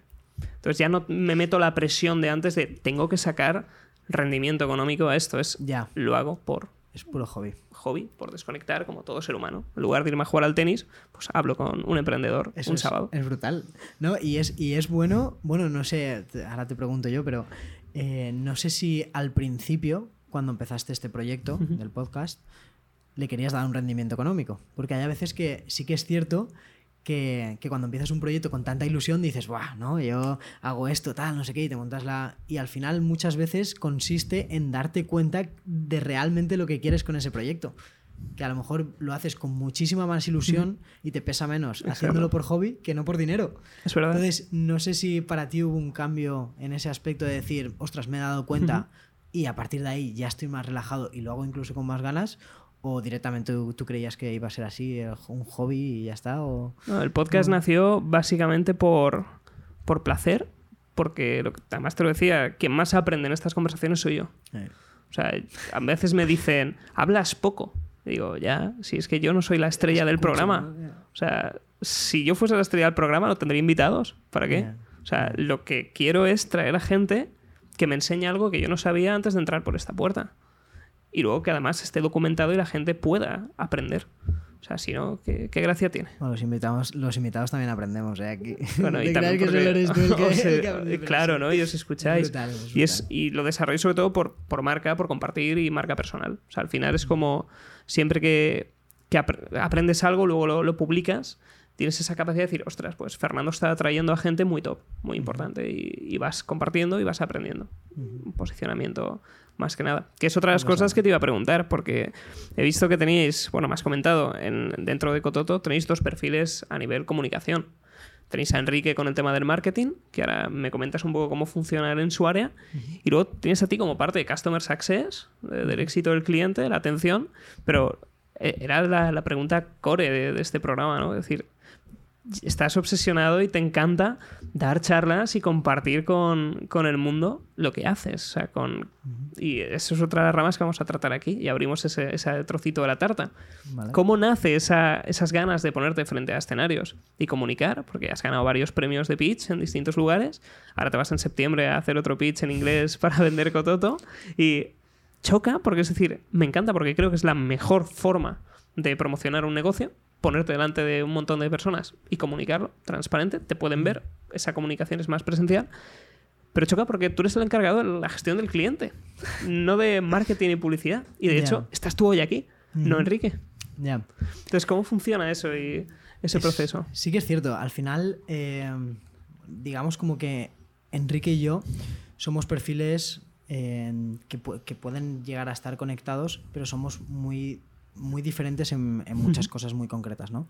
Entonces, Enrique es un soñador creativo nato, cosa que yo no lo soy, ¿no? Soy, creativo, tengo esa parte creativa, por supuesto, pero él llega a, momentos de creatividad que, ni Nas ni yo llegamos, ¿no? Entonces, al final esa chispa, esa, ese gancho, ese marketing, ¿no? Ese, ese, esa disrupción de, que tienes que captar al cliente de una manera más disruptiva porque te cuesta más, ¿no? Realmente cuando, no está, cuando hablas, bueno, a mí me parece más fácil cuando yo puedo hablar con una persona el poder captarlo. pero no, no se me da bien eh, hacer, captarlo mediante una página web o, o un- Claro. o una, ¿no? una campaña de marketing. Entonces a él se le da fenomenal, se le da súper bien, eh, capta una barbaridad. Y, y es esa, esa es su fase, ¿no? Realmente el, el comunicar lo que hacemos, él es la persona que hace que todos los demás sepan lo que hacemos y cómo lo hacemos, de alguna manera, ¿no? Capta, Qué bueno. capta la atención. Entonces, en el momento en que él capta la atención, digamos, como que ahí viene, vengo yo, que es el que tramita es esa, esa captación que él, que él ha logrado. Entonces, eh, a mí me gusta hablar, eh, por defecto me gusta hablar, y entonces me, me- me gusta una, una de, mis, de mis valores eh, que, que veo muy potente en este mundo es la empatía. Entonces, cada día intento trabajar un poquito más la empatía para poder conectar cada vez más con, la- con las personas. Entonces, el, el hecho de poder hablar, de poder gestionar al cliente, de, de hacerle que se sienta a gusto, de todo eso es, es algo un poco más delicado y que Enrique y yo somos diferentes, cada uno tiene esas disciplinas totalmente diferentes. Entonces, de hecho, bueno, tú eres el experto en comunicación y la pregunta realmente es, ¿es posible que haya dos tipos de comunicación totalmente...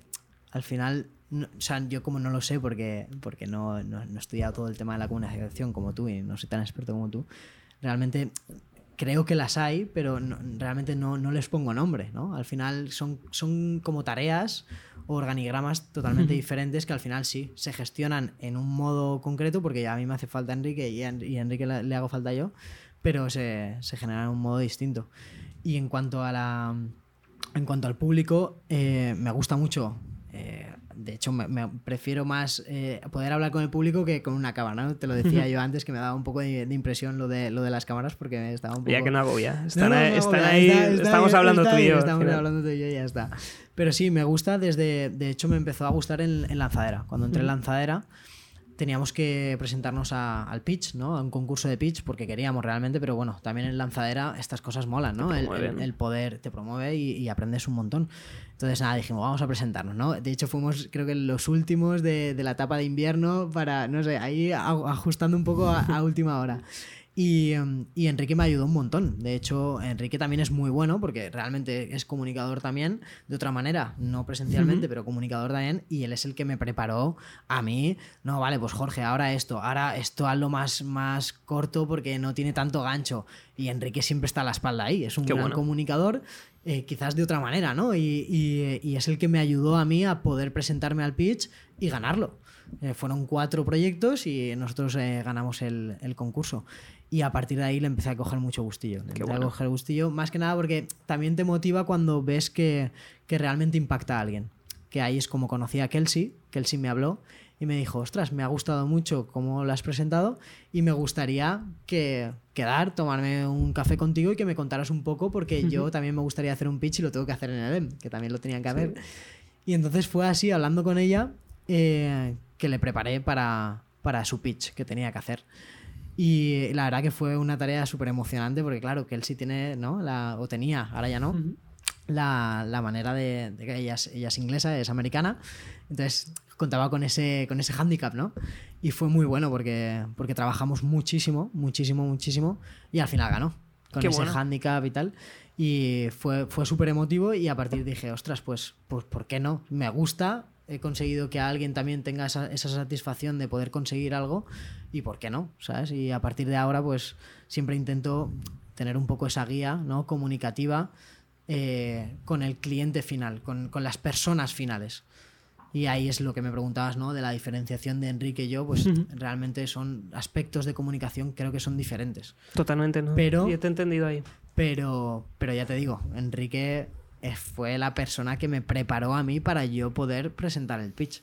Es como que tienes a Enrique, que es la parte quizá más, entre comillas, teórica, estratega, y tú eres la parte más de ataque.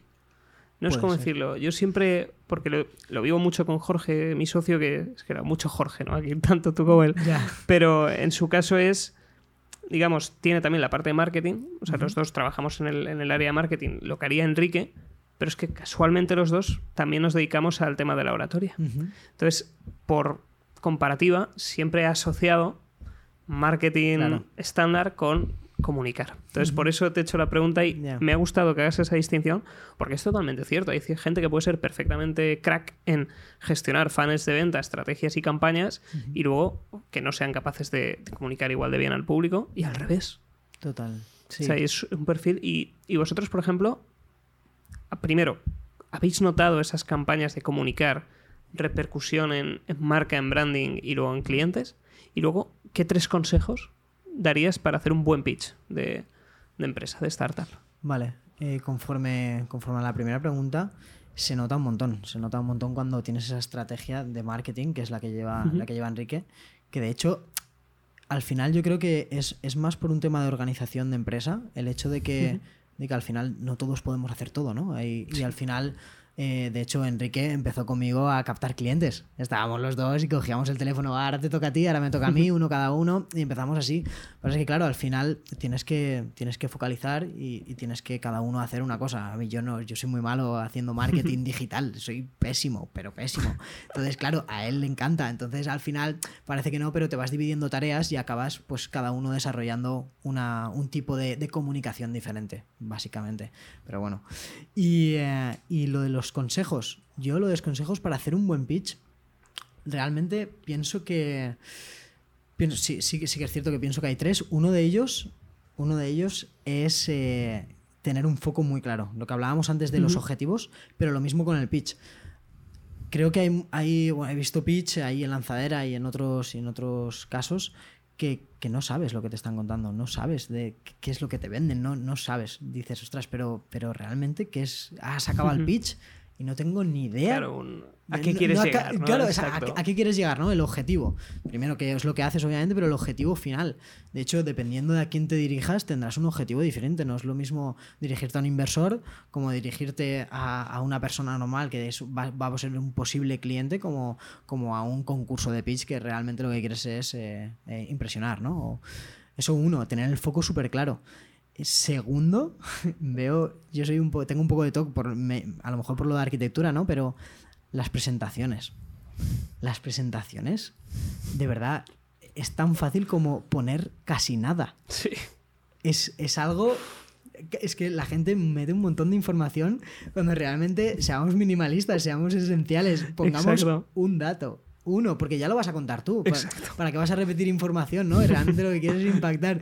Y me cuesta creer que la gente se, se, se ponga unas presentaciones que les habrá costado, no lo sé, el tiempo.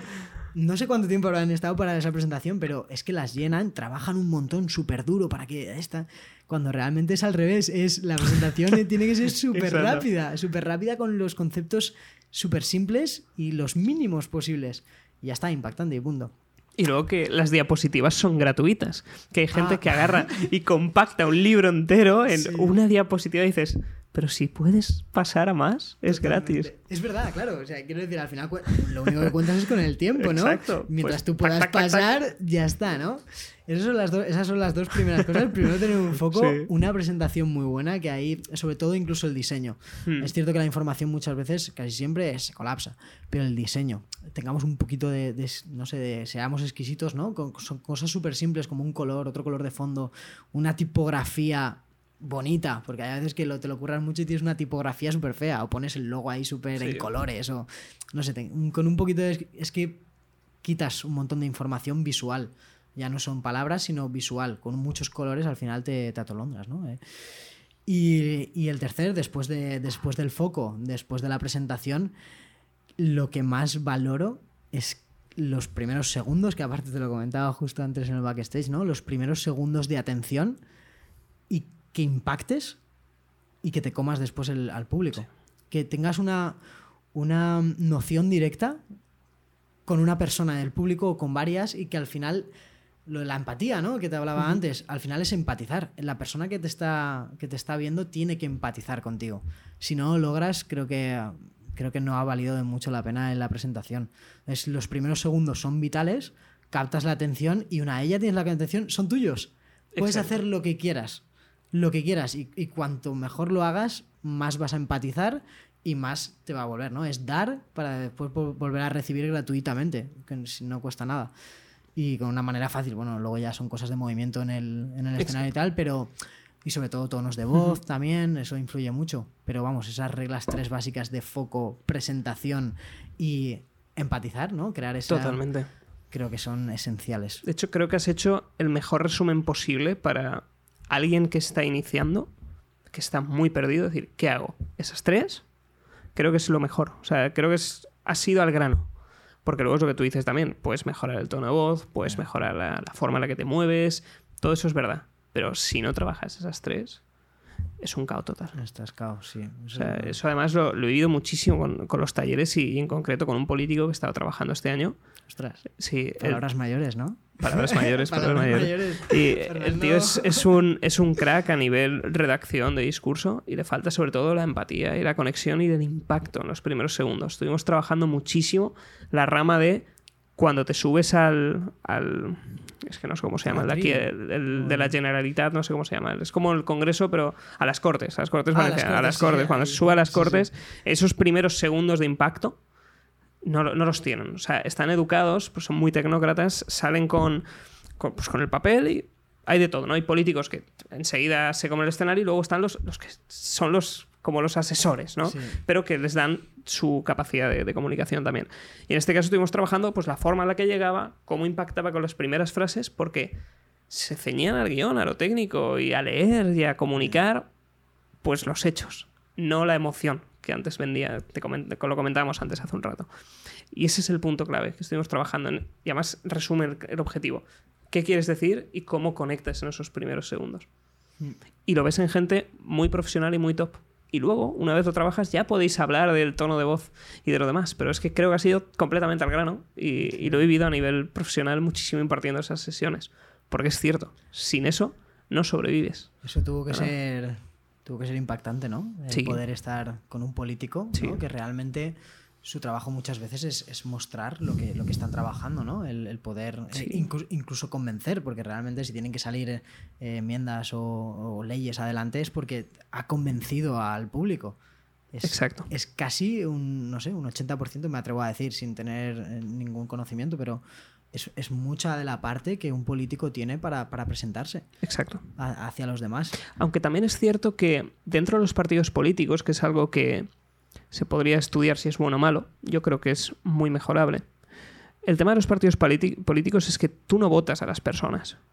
Tú votas una entidad, prácticamente. O sea, sí que es verdad que las listas te salen, pero te lo venden como partido y luego votan en bloque. No votan como individuos. Normalmente suelen poner a la persona carismática, que sabe de oratoria, que sabe comunicar, al frente del partido en todos los bandos ideológicos. Y después se rodean de muchísimos asesores. Bueno, este año ha sido el, el año que más se ha duplicado el gasto en asesores. Y es el punto de decir, vale, tienes a los caballos de batalla de comunicación emocional, pero luego has de encontrar esos políticos que también van al Congreso, también van al Parlamento y también van al Senado, que no saben comunicar tanto, pero son los buenos. Son los que de verdad tienen idea y trabajan. Los otros, realmente creamos que no, tienen las ideas, es verdad, son los cabezas dentro del partido, es el alma de, de esa organización política y son los que comunican, pero realmente los, los que ejecutan y los que saben y tienen la capacidad y la propiedad técnica son otros. Y en ese punto, pues se trabajó con un tipo más tecnócrata. No era, pues yo qué sé, un Pablo Iglesias, un Espinosa Los Monteros, pongo dos, dos extremos ideológicos, cada uno tiene su, su rama, son dos grandes Sí. comunicadores a su estilo. Pues obviamente no era ninguno de estos. Estos ya pues, Sí, van muy bien, tienen sus propios asesores, eran uno de las personas que están debajo de una forma mucho más directa con la realidad. Una persona que trabaja en, la- en las cortes y que además tiene mucho contacto con el día a día dentro de su, de su ámbito. Y que y, y esa persona se dedicaba eh, a, a comunicar No. generalmente o, No. o su trabajo no era comunicar sino era, era ¿no? Eh, hacer que todo que Eh, todo sí, funcionara y que otro lo comunicara ¿no? de alguna manera De algún modo, esta persona se dedicaba, o sea, no, no era político antes de, de iniciar su carrera política. O sea, eh, es político, es, eh, tiene más de 50 años y toda su trayectoria, él renunció a su trabajo para poder dedicarse a esta, a esta nueva etapa.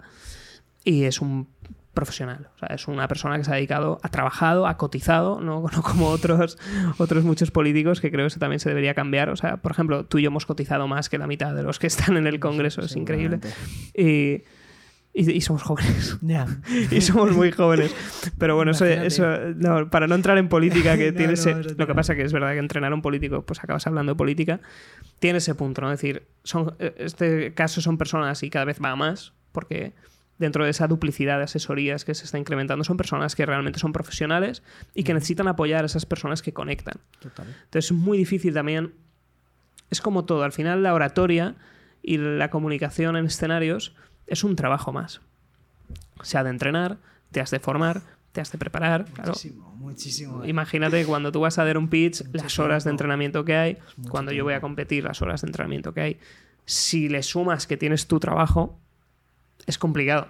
Yo lo he notado este año que, en base a, mi trabajo, ya no he podido comunicar tanto. hay veces que he tenido que renunciar a ir a eventos, a dar charlas, porque tengo trabajo. Sin embargo, para poder hacerlo de forma profesional, la política te obliga quizá a, no estar. Y luego entra, dentro de la parte de, de cómo los organismos, tú no creces como persona individual a nivel política. Tienes que entrar en un partido, hacer lo que corresponda dentro del partido, hacer méritos y por oligarquía jerárquica ir a ascender. Es otro estilo, ¿no? Es otro estilo, sí. Bueno, ya es, es, motivo de otro podcast y otra temática, pero la comunicación varía completamente. Sí, es, interesante eso, ¿eh? Es interesante porque realmente sí que esa persona, ¿no? El político con, el, con el que trabajaste, debería de invertir mucho tiempo en conseguir algo que realmente no era su trabajo normal. Y tendría que estar, estar preparándose para, para, orar, para... Y eso al final lleva un trabajo que, incluso debería de ser casi implícito de alguna manera, ¿no? dedicar unas horas de trabajo a poder orar, ¿no? Debería, bueno, debería de estar, bueno, no sé, pero debería de, de ser algo natural en todas las enseñanzas. Sí. Porque ¿de qué sirve hacer un trabajo magnífico si nadie lo conoce?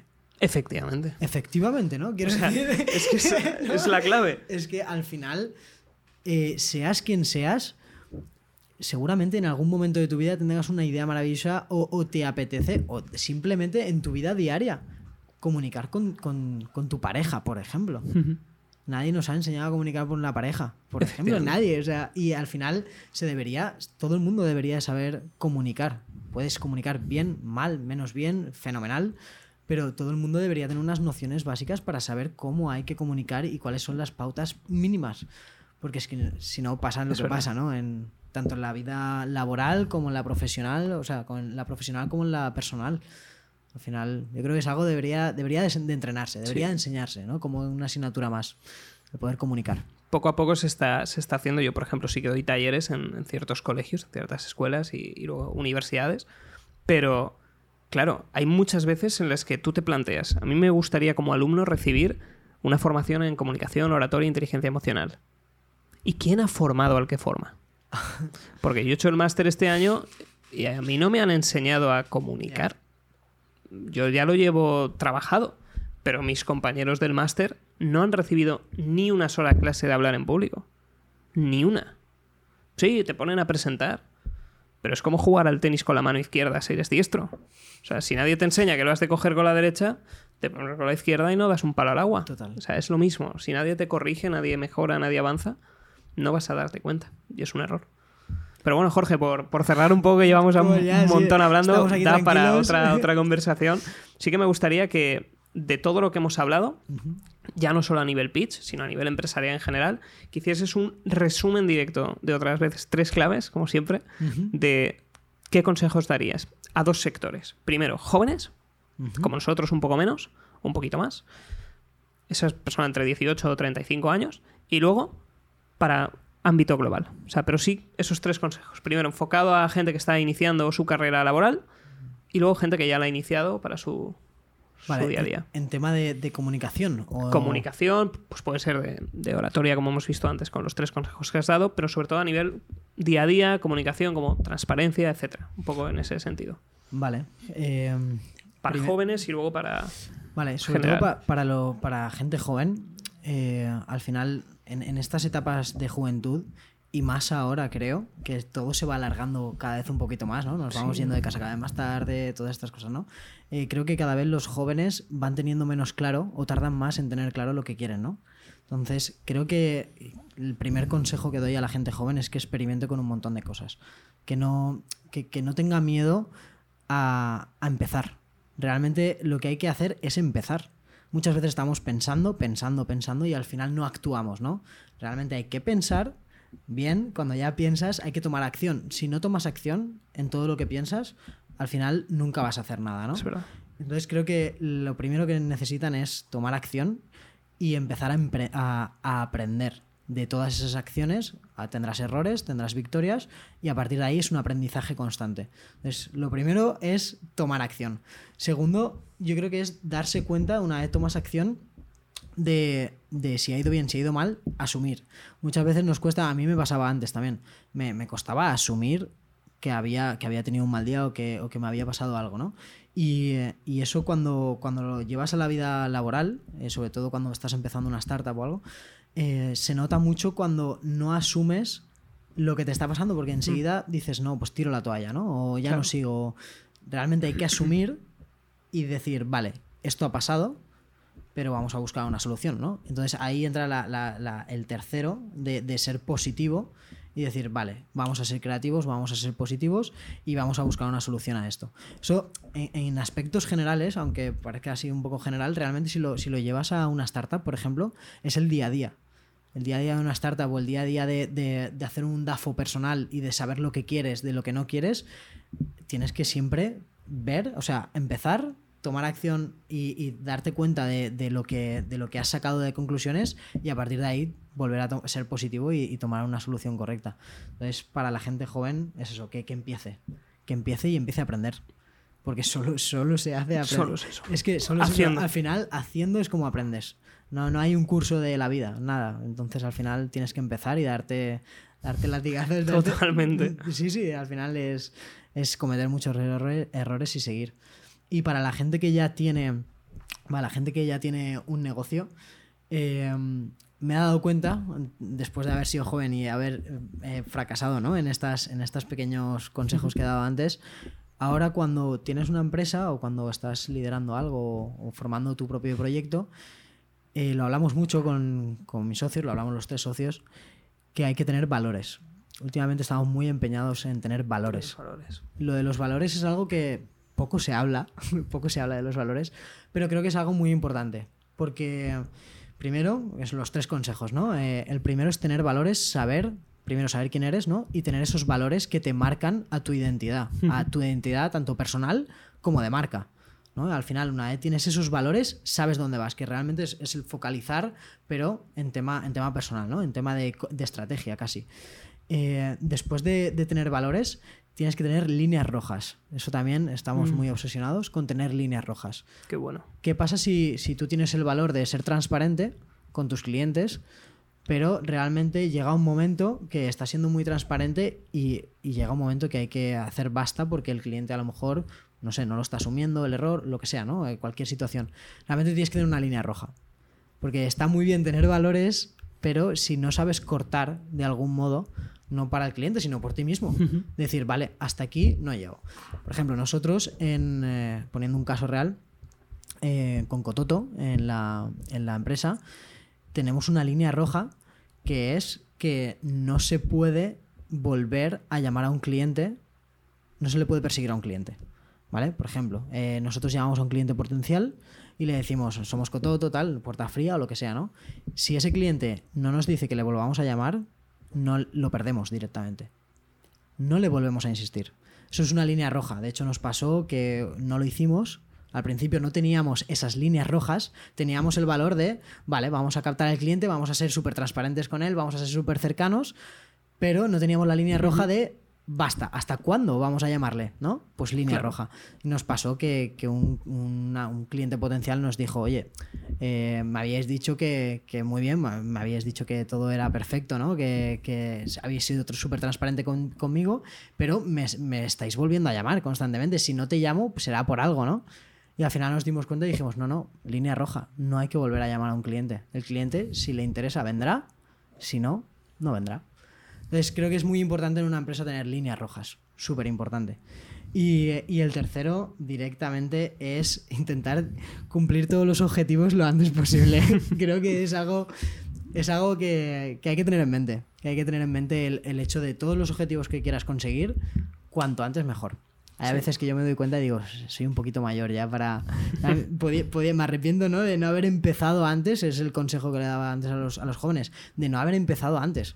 Porque al final llegas a una edad que dices, vale, O sea, pero gusta- cuando hablas de una edad, ¿cuántos años tenías? Bueno, ¿no ¿puedo decir la edad? Sí, ¿cuántos años? No, 28, yo tengo 28. Coño, pero eso eres joven. No, no, claro, pero, pero yo, yo miro atrás y digo, jolín, realmente podía incluso haber hecho más cosas. ¿Sabes? Ahora mismo con 28 años podría tener muchísimo más bagaje si lo piensas. Siempre se puede tener mucho más bagaje. Entonces, el cometer errores muchísimo antes hace que después los vayas cometiendo cada vez menos y que cuando aún eres joven puedas llegar a conseguir los objetivos siendo no, ten- no teniendo que esperar a tener muchísimos aprendizajes y muchísimos errores, porque cuando más se va alargando tu etapa, más complicaciones tienes, ¿no? Que es lo que decías tú. Eh, familia, hijos, eh, no sé, pagar una casa, lo que sea, ¿no? Que es lo que estábamos hablando antes. Entonces, cuanto antes intentes cumplir tus objetivos, Sí. mejor. Yo creo que ahí además hay un, una línea roja, literal, aprovechando, aprovechando el segundo punto. Sí, sí. Y es que en el momento en que tengas familia ya, tienes que Hay una línea roja, verdad. tomar decisiones de otro modo. O sea, creo que la edad joven, o sea, yo siempre lo digo a mi hermano y todo, eh, toda la gente joven que conozco cuando doy clase, digo, si tenéis que emprender o, o probar algo, hacedlo Que sea Ahora. ya, ya, O sea, ya. meterte una leche con 18 años te daña el ego, ese ego de chiquillo que. Ay, no me ha salido bien y, y te cabreas, pero luego cuando pasan los años se enfría la cosa y dices, No nada. qué bien me vino, Sí. porque lo hice pronto. O sea, yo lo he notado de emprender joven, desde los 17 años también, pues un poco con Ignasi, montando cosas, a que hoy todavía me falta mucho por caerme, o sea, muchísimo. Pero ya creo que adelanta un poco más. Eso es. Es decir, y podría haber empezado antes, por supuesto. Pero es cierto que cuando tuve un- una situación en la cual ya te ves pues formalizando una familia o, o- o planeando, ya cambia. Cambia todo. O sea, el momento en que ya empieces a planear o a visualizar un, un plano familiar con estabilidad, ostras, Tu situación cambia. te has de agarrar a un clavo ardiendo y decir, vale, puedo maniobrar hasta aquí. Ya no puedo arriesgar tanto. O sea, Eso es. No, no, y, y sobre todo en el emprendimiento, porque claro, cuando, cuando estás trabajando para una empresa, pues bueno, si no es una empresa podrá ser otra, ¿no? Al final siempre es el consuelo, ¿no? Que, que hay de poder mirar a otro lado. Pero cuando emprendes, eso no vale. exacto. Eso no vale. En el momento en que tienes una familia, formalizas algo, tu situación cambia directamente y a partir de ahí o lo tienes bien atado desde hace ya tiempo o, o la cosa se complica realmente porque no, no es que digas, no, cierro la empresa, me monto otra empresa. Te montas otra empresa con esa situación No puedes. es, es, es casi Es imposible. muy ¿eh? difícil. Es casi imposible. Habrá gente que lo habrá hecho y, y estaría guay que, que pudieras entrevistar a alguien Sí. que, vamos, No, que- yo conozco que- gente- que tenga esa situación porque es, vamos. Yo tendrá- conozco gente que de trabajar con familia dio el salto a, a emprender. Ostras, Bueno, ¿y eso, por ejemplo, a mi padre le pasó. Mi padre Sí. estaba trabajando en un, en un corte inglés, una alta dirección también, y, y después de muchos años, o sea, no nos veía. Y él tiene la anécdota de que un día le dibujé en el colegio, típica, estabas en clase, le dibujé con corbata. Y padre se quedó así, mirándolo, y le dio tristeza porque no me veía crecer. O sea, se despedía de mí por las mañanas cuando yo todavía seguía dormido y llegaba tarde a casa cuando yo ya me había dormido. Y dijo, no. O sea, no me voy a perder la vida de mi hijo. Y entonces, pues tomó la, la decisión de iniciar de cero. O sea, y tuvo, por supuesto, el apoyo de mi madre y tal, pero sí que es cierto que fue espectacular. O sea, yo le admiro muchísimo por eso. Y, y- Ostras, pero pero eso, eso es un unas pase- eso- narices de... Eso es un paso gigante. No, no, brutal. Pero gigante. Brutal. ¿Y cómo, cómo, si te puedo preguntar, Ujú. cómo fue, cómo fue él, cómo se sintió en ese momento? Porque claro, en, en ese momento te tienes que sentir súper apoyado y, y- y tienes que 100% tener algo claro, ¿no? Porque, Sí. porque al final dices, no, na- no, puedo, no puedo estar jugando aquí ahora como, como cuando tenía 18 años a, a ver si monto algo, ¿no? Tiene que ser algo súper, ¿no? Súper focalizado. El- el- se- bueno, ahí fue una decisión de decir, el foco ya no es dinero, ya no es otra cosa que mi familia. Y le dio igual de lo que montó la empresa, la montó de, de Sí, limpiezas. Lo que sea, ¿no? Lo que vio así sencillo para sí. gestionar, dirigir y tal, y, y empezar. Pero sí que eh, cambia el plano. Y a mí me ha pasado, por ejemplo, este año también, que en lugar de perseguir un, foco que creías claro y definido, como es éxito, eh, dinero, estabilidad, etcétera, pasas a un plano más personal, a, otro, a otra área. Y el momento en que pegas el clic, yo, yo, por ejemplo, me he sentido liberado. O sea, esa comunicación interna que tienes contigo de tengo que conseguir esta meta, este objetivo, etcétera, etcétera, de repente te cambia de, de, de noche a la mañana prácticamente, tu foco es otro. Y el momento en que lo, veíamos hablando, cambia el foco, cambia todo. Y tus prioridades cambian y la forma en la que tomas decisiones cambian, porque ya no es una búsqueda de una cosa, sino buscas otra. Y mientras el resto orbite alrededor de ese foco nuevo. Sí, hay a veces que nos, nos, nos preocupa el, cambiar de foco, ¿no? E incluso en las mm. startups nos preocupa muchas veces pivotar. Ostras, sí. Eh, lo del pivotar es como, ostras, no quiero pivotar, ¿no? Realmente eh, el foco no hace falta que sea eterno, es imposible, de hecho, que tengas un foco eterno para toda la vida. Yo creo que es casi imposible porque la vida cambia, las situaciones cambian. Míranos que no se iba a imaginar ahora eh, haber estado tres meses encerrados del día a la mañana tu foco cambia. Totalmente. Todo lo que tú pensabas dices, no, ahora no, ahora no tiene nada que ver. Ahora mi foco es otra cosa. Entonces el foco va cambiando continuamente como va cambiando la vida. Entonces sí que es cierto que nos preocupa muchas veces cambiar de foco y yo creo que es al revés. Es asumir que la situación ha cambiado, lo asumes y piensas positivo y tomas acción otra vez. Totalmente. al final... Pero es, muy valorable lo que, lo que hizo tu padre. Sí, a ver si le consigo entrevistar un día. sería genial. Yo creo que puede contar mucho, pero es no es muy. Es muy. Quizá le guste, pero solo audio. Solo audio. Bueno, a lo mejor puedes hacer. Puedes hacer radio directamente. Sí, no, esto, a ver, esto que estamos haciendo, donde más se ve, se escuchas en Spotify y en iTunes. O sea, es apagar las cámaras y ya está. Que se sienta como. O sea, no le, no le, gusta la atención mediática, es totalmente diferente a mí. O sea, a mí me gusta, por ejemplo, enseguida, pues, cámara, etcétera, porque he nacido con internet prácticamente. Él no, él es más discreto. Bueno, pero, pero le encanta hablar. Mientras, pueda, mientras pueda hacerlo y, la gente le pueda escuchar. Sí, yo creo que se puede hacer. y, que cuente esa experiencia porque es, es buena. Debe contarla, ¿eh? bueno, yo, yo le escucharé cuando lo hagas. Qué bueno. Diré que ya tiene un oyente ahí totalmente. Tiene un oyente aquí, ya, claro. Oye, pues Jorge, nos estamos alargando un poco. Yo encantado, porque pues, podríamos estar 80 horas aquí. pero volvemos a, a, grabar otro programa. Perfecto. Después de esos resúmenes que nos han hecho, siempre hago al final una, una pregunta y es ¿qué me preguntarías a mí respecto a temas comunicativos que, te pueda ayudar antes de, terminar? Pues lo que te preguntaría ahora mismo es el, hecho de cómo alguien que no tiene ni idea de comunicar puede llegar a conseguir una buena comunicación que bueno, más o menos creo que es lo que me puedes decir, ¿no? Pero alguien que no tenga ni idea, que quiera comunicar bien, cuál es el proceso medianamente que tiene que seguir si es que, más que nada para optimizar tiempo. Realmente creo que es una cosa que no se habla casi, que no se enseña nada y que creo que si quieres realmente hacer un progreso rápido y exponencial en poco tiempo, creo que necesitas por lo menos unos consejos de un profesional como eres tú y creo que... Hablamos de, discurso, ¿no? De, sí, sí, vale, de oratoria. Lo primero que hago siempre con, con, gente es, cada persona es un mundo diferente y hay veces que sin tener ni idea, tienes que valorar en qué punto estás. Lo primero es o vas a una persona que te lo analice o simplemente te grabas y haces una intervención. Te preparas una pequeña charla de 5 a 10 minutos, te pones una cámara en el espejo también o que alguien te esté observando en una formación que des. 5 a 10 minutos. Y en 5 a 10 minutos tú tienes que sentir muchas cosas. Tienes que sentir la comodidad con la que tú comuniques, porque hay gente que comunica fatal pero le da igual. Entonces, ahí ya partimos de una buena base. es, fantástico. Eso es fantástico, ¿eh? Eso es fantástico. Es, como decir, mira, mejor que te calles, pero tú se sienta a gusto. Ya partimos de un punto, porque hay gente que comunica muy bien, pero le da tanto miedo que a veces se le quiebra la voz. Hay que ver si es capaz a nivel, digamos que hay tres fases bien definidas. La primera es la verbal, el que dice, que sale por su boca, esas palabras. Si va al grano, ese objetivo que hablábamos. O sea, es capaz de identificar un objetivo e ir rodeando todas las palabras en base a ese objetivo. Ya tenemos un punto, si no hay que trabajarlo. Y tiene que ser consciente de eso. Dos, cómo está emitiendo con su voz esas palabras.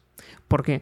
Porque a lo mejor tiene el objetivo muy claro, pero durante su conversación empieza a hacer cosas como... Eh, este, pues eh, llegando al grano y, y eso te estropea completamente el mensaje. O simplemente está en un simposio médico y empieza a decir palabrotas o qué pasa, o gente que se equivoca y, y te habla pues como si estuvieses hablando de un chaval de 15 años. Y esto, por ejemplo, nosotros hoy el lenguaje lo hemos hecho medio formal, pero coloquial. A veces decíamos tío, Sí. etcétera, porque estamos al menos en la misma etapa vital, pero cuando traigo un invitado que es más mayor, cambia el registro y, y él se intenta adaptar, entonces es como otro punto medio. Tienes que saber adaptarte. Ese es otro de los focos. Hay veces que Eso debe ser complicado, ¿no? Perdona que te corté. porque- sí, es, por ejemplo, cuando hago los talleres es un foco muy grande. O sea, el, el bloque de las audiencias es, es una formación entera que haré un programa aparte.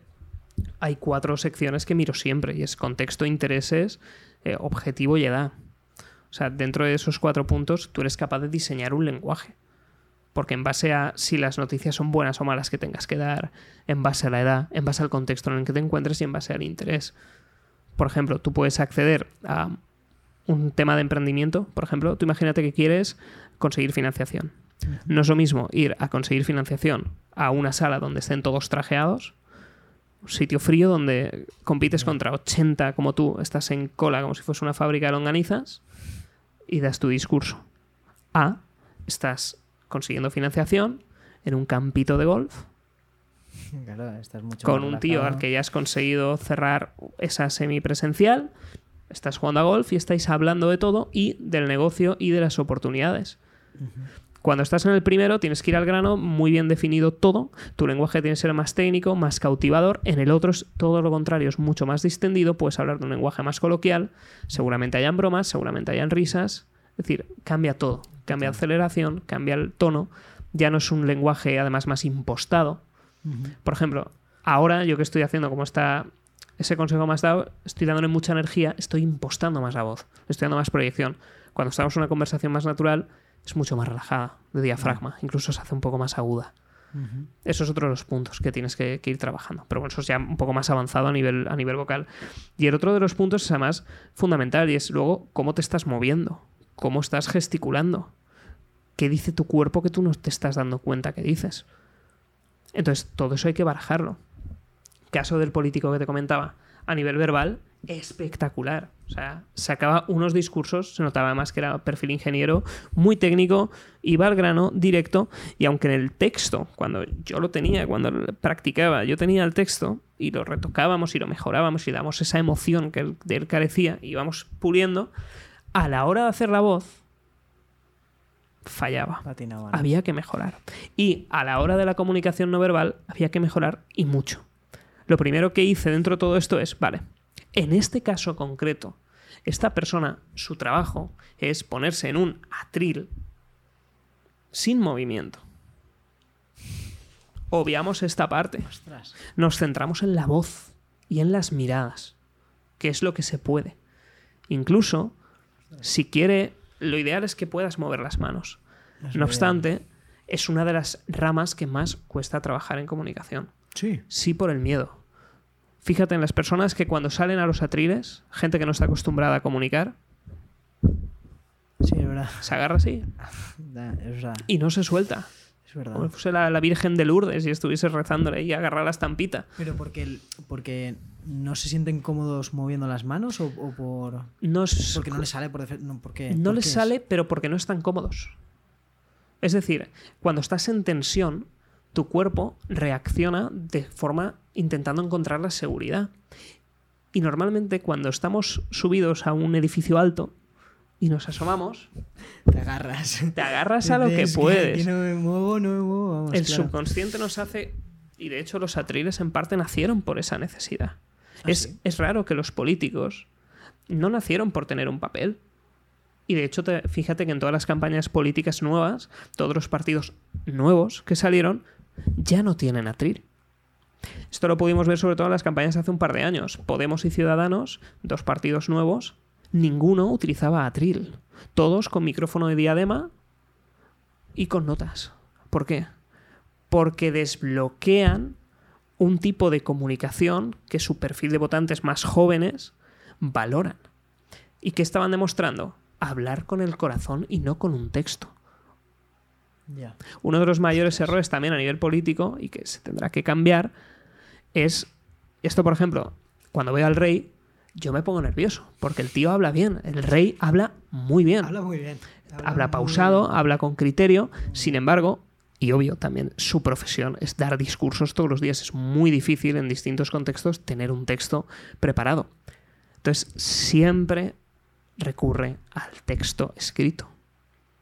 Por tiempo casi, ¿no? Por tiempo y ¿No? creo que sería, y de hecho me encantaría ver, aquí, si el rey nos está viendo, Majestad, me encantaría Por favor, ver Por favor. cómo quitamos esa parte del texto algún día, porque creo que es- este rey sería capaz de comunicar muchas cosas más con el corazón y más empáticas si no se ciñese al texto políticamente correcto. También es que vivimos en una sociedad donde, por ejemplo, esta figura está muy cuestionada hoy. Y quizás si hablas un poco más de la cuenta, el linchamiento público es enorme frente Sí. a partidos que estamos viendo en los dos espectros políticos que pueden decir cualquier cosa fuera de tono, más emocional, y no pasa nada. Pero en este caso esa figura está comprometida. Pero un poco es ese símil, ¿no? Identificar esa persona, cómo está a su nivel y trabajar. Pero si dijésemos, oye, no hay opción de analizar lo que está haciendo. Una persona a la que no puedes acceder. Seguiría los mismos procesos. Primero, buscaría que cada discurso que hagas tuviese solo un mensaje claro, definido. Me da igual, ¿quieres financiación? Tu objetivo es conseguir financiación. Todo tu discurso tiene que ir a eso. Ahora, tienes que valorar, ¿te interesa estar mendigando esa financiación todo el discurso o vas a intentar apelar a llamadas de atención durante el discurso para tomarte un café después? ¿Quieres conseguir que tus alumnos hagan algo o salgan motivados de tu sesión? Imagínate que das una clase de marketing digital, por ejemplo, y tu objetivo es, oye, pues me encantaría que alguno iniciase un blog. Pues toda tu comunicación tiene que ir directa a conseguir esa llamada a la acción final del blog. ¿Quieres vender tu empresa a chavales para que te busquen y te aumenten las, las visitas en Google? Pues toda tu comunicación tiene que ir directa a eso. Y muchas veces salimos a hablar y la gente que no tiene experiencia sale y te habla de una cosa, de otra cosa, de otra cosa, de otra cosa, se acuerda de algo que no ha dicho, Vuelve regresa atrás. y se lía. Entonces, identificar eso según, eso primero, crucial. Otro punto clave es, me da igual que te quedes completamente estático en la sala o que no te sepas mover. Pero por Dios, mira a la gente a los ojos. Es clave. Eso es muy clave. Muy, muy clave. Aparte, yo creo que te quita, te quita nervios, ¿eh? A mí, por- ser. a mí por lo menos me quita nervios. El mirar a la gente y ver que me está, que me está prestando atención me quita nervios. Sí. No, no sé, a lo mejor es para mí, es automático, Eh, pero O sea, tendría que, que irme muy al pasado, por- pero a mí es, es algo que le cuesta mucho a la gente. Sí, pero yo no sé, aquí- quizá por inseguridad a lo mejor, no lo sé, pero... Es inseguridad y además también hay una rama que es que no somos capaces de pensar cuando estamos eh, en el peligro. O sea, normalmente cuando pensamos, fíjate que hay veces que cuando me, hace- me haces una pregunta, y esto me pasa a mí, y lo he detectado en esta conversación, cuando voy a pensar, pienso. El, el cerebro funciona es como desconectas de un foco de acción donde yo estoy prestando atención a tu lenguaje no verbal para analizar cómo está yendo la conversación y tomando decisiones. Esto es subconsciente puro. Pero cuando... ¿Ves? Cuando estás pensando es como haces un break, razonas, porque el cerebro no es multitarea. Entonces, de ese modo tienes que verlo. Y hay gente que cuando está nerviosa le pasa muchísimo, pero muchísimo. sea, yo encuentro gente que se queda mirando un punto fijo. Es como, hombre, pues al menos haz la técnica del aspersor que le digo yo, empieza la izquierda y aunque no estés mirando a los ojos, Sí, sí. vas barriendo y la Vas gente va, va, recep- va- va recibiendo eso. Y de algún modo, gente que empieza, un buen mensaje claro, unas buenas miradas, intentar moverte a pasitos por el escenario un poco y sobre todo, lo que tú decías antes, un inicio bueno y un final bueno. Si haces un buen inicio con una buena pregunta de inicio y una buena reflexión final, ya lo tienes. Sí. El resto, pues la salcas del paso. Pero No, y, y aparte que el, reto- el resto generalmente suele ser información complementaria. Quiero decir, al final, cuando tienes muy poquito tiempo, lo que queda en medio de, una, de un pitch o de una presentación es es información que generalmente siempre puede tener más y más información, siempre se puede detallar más.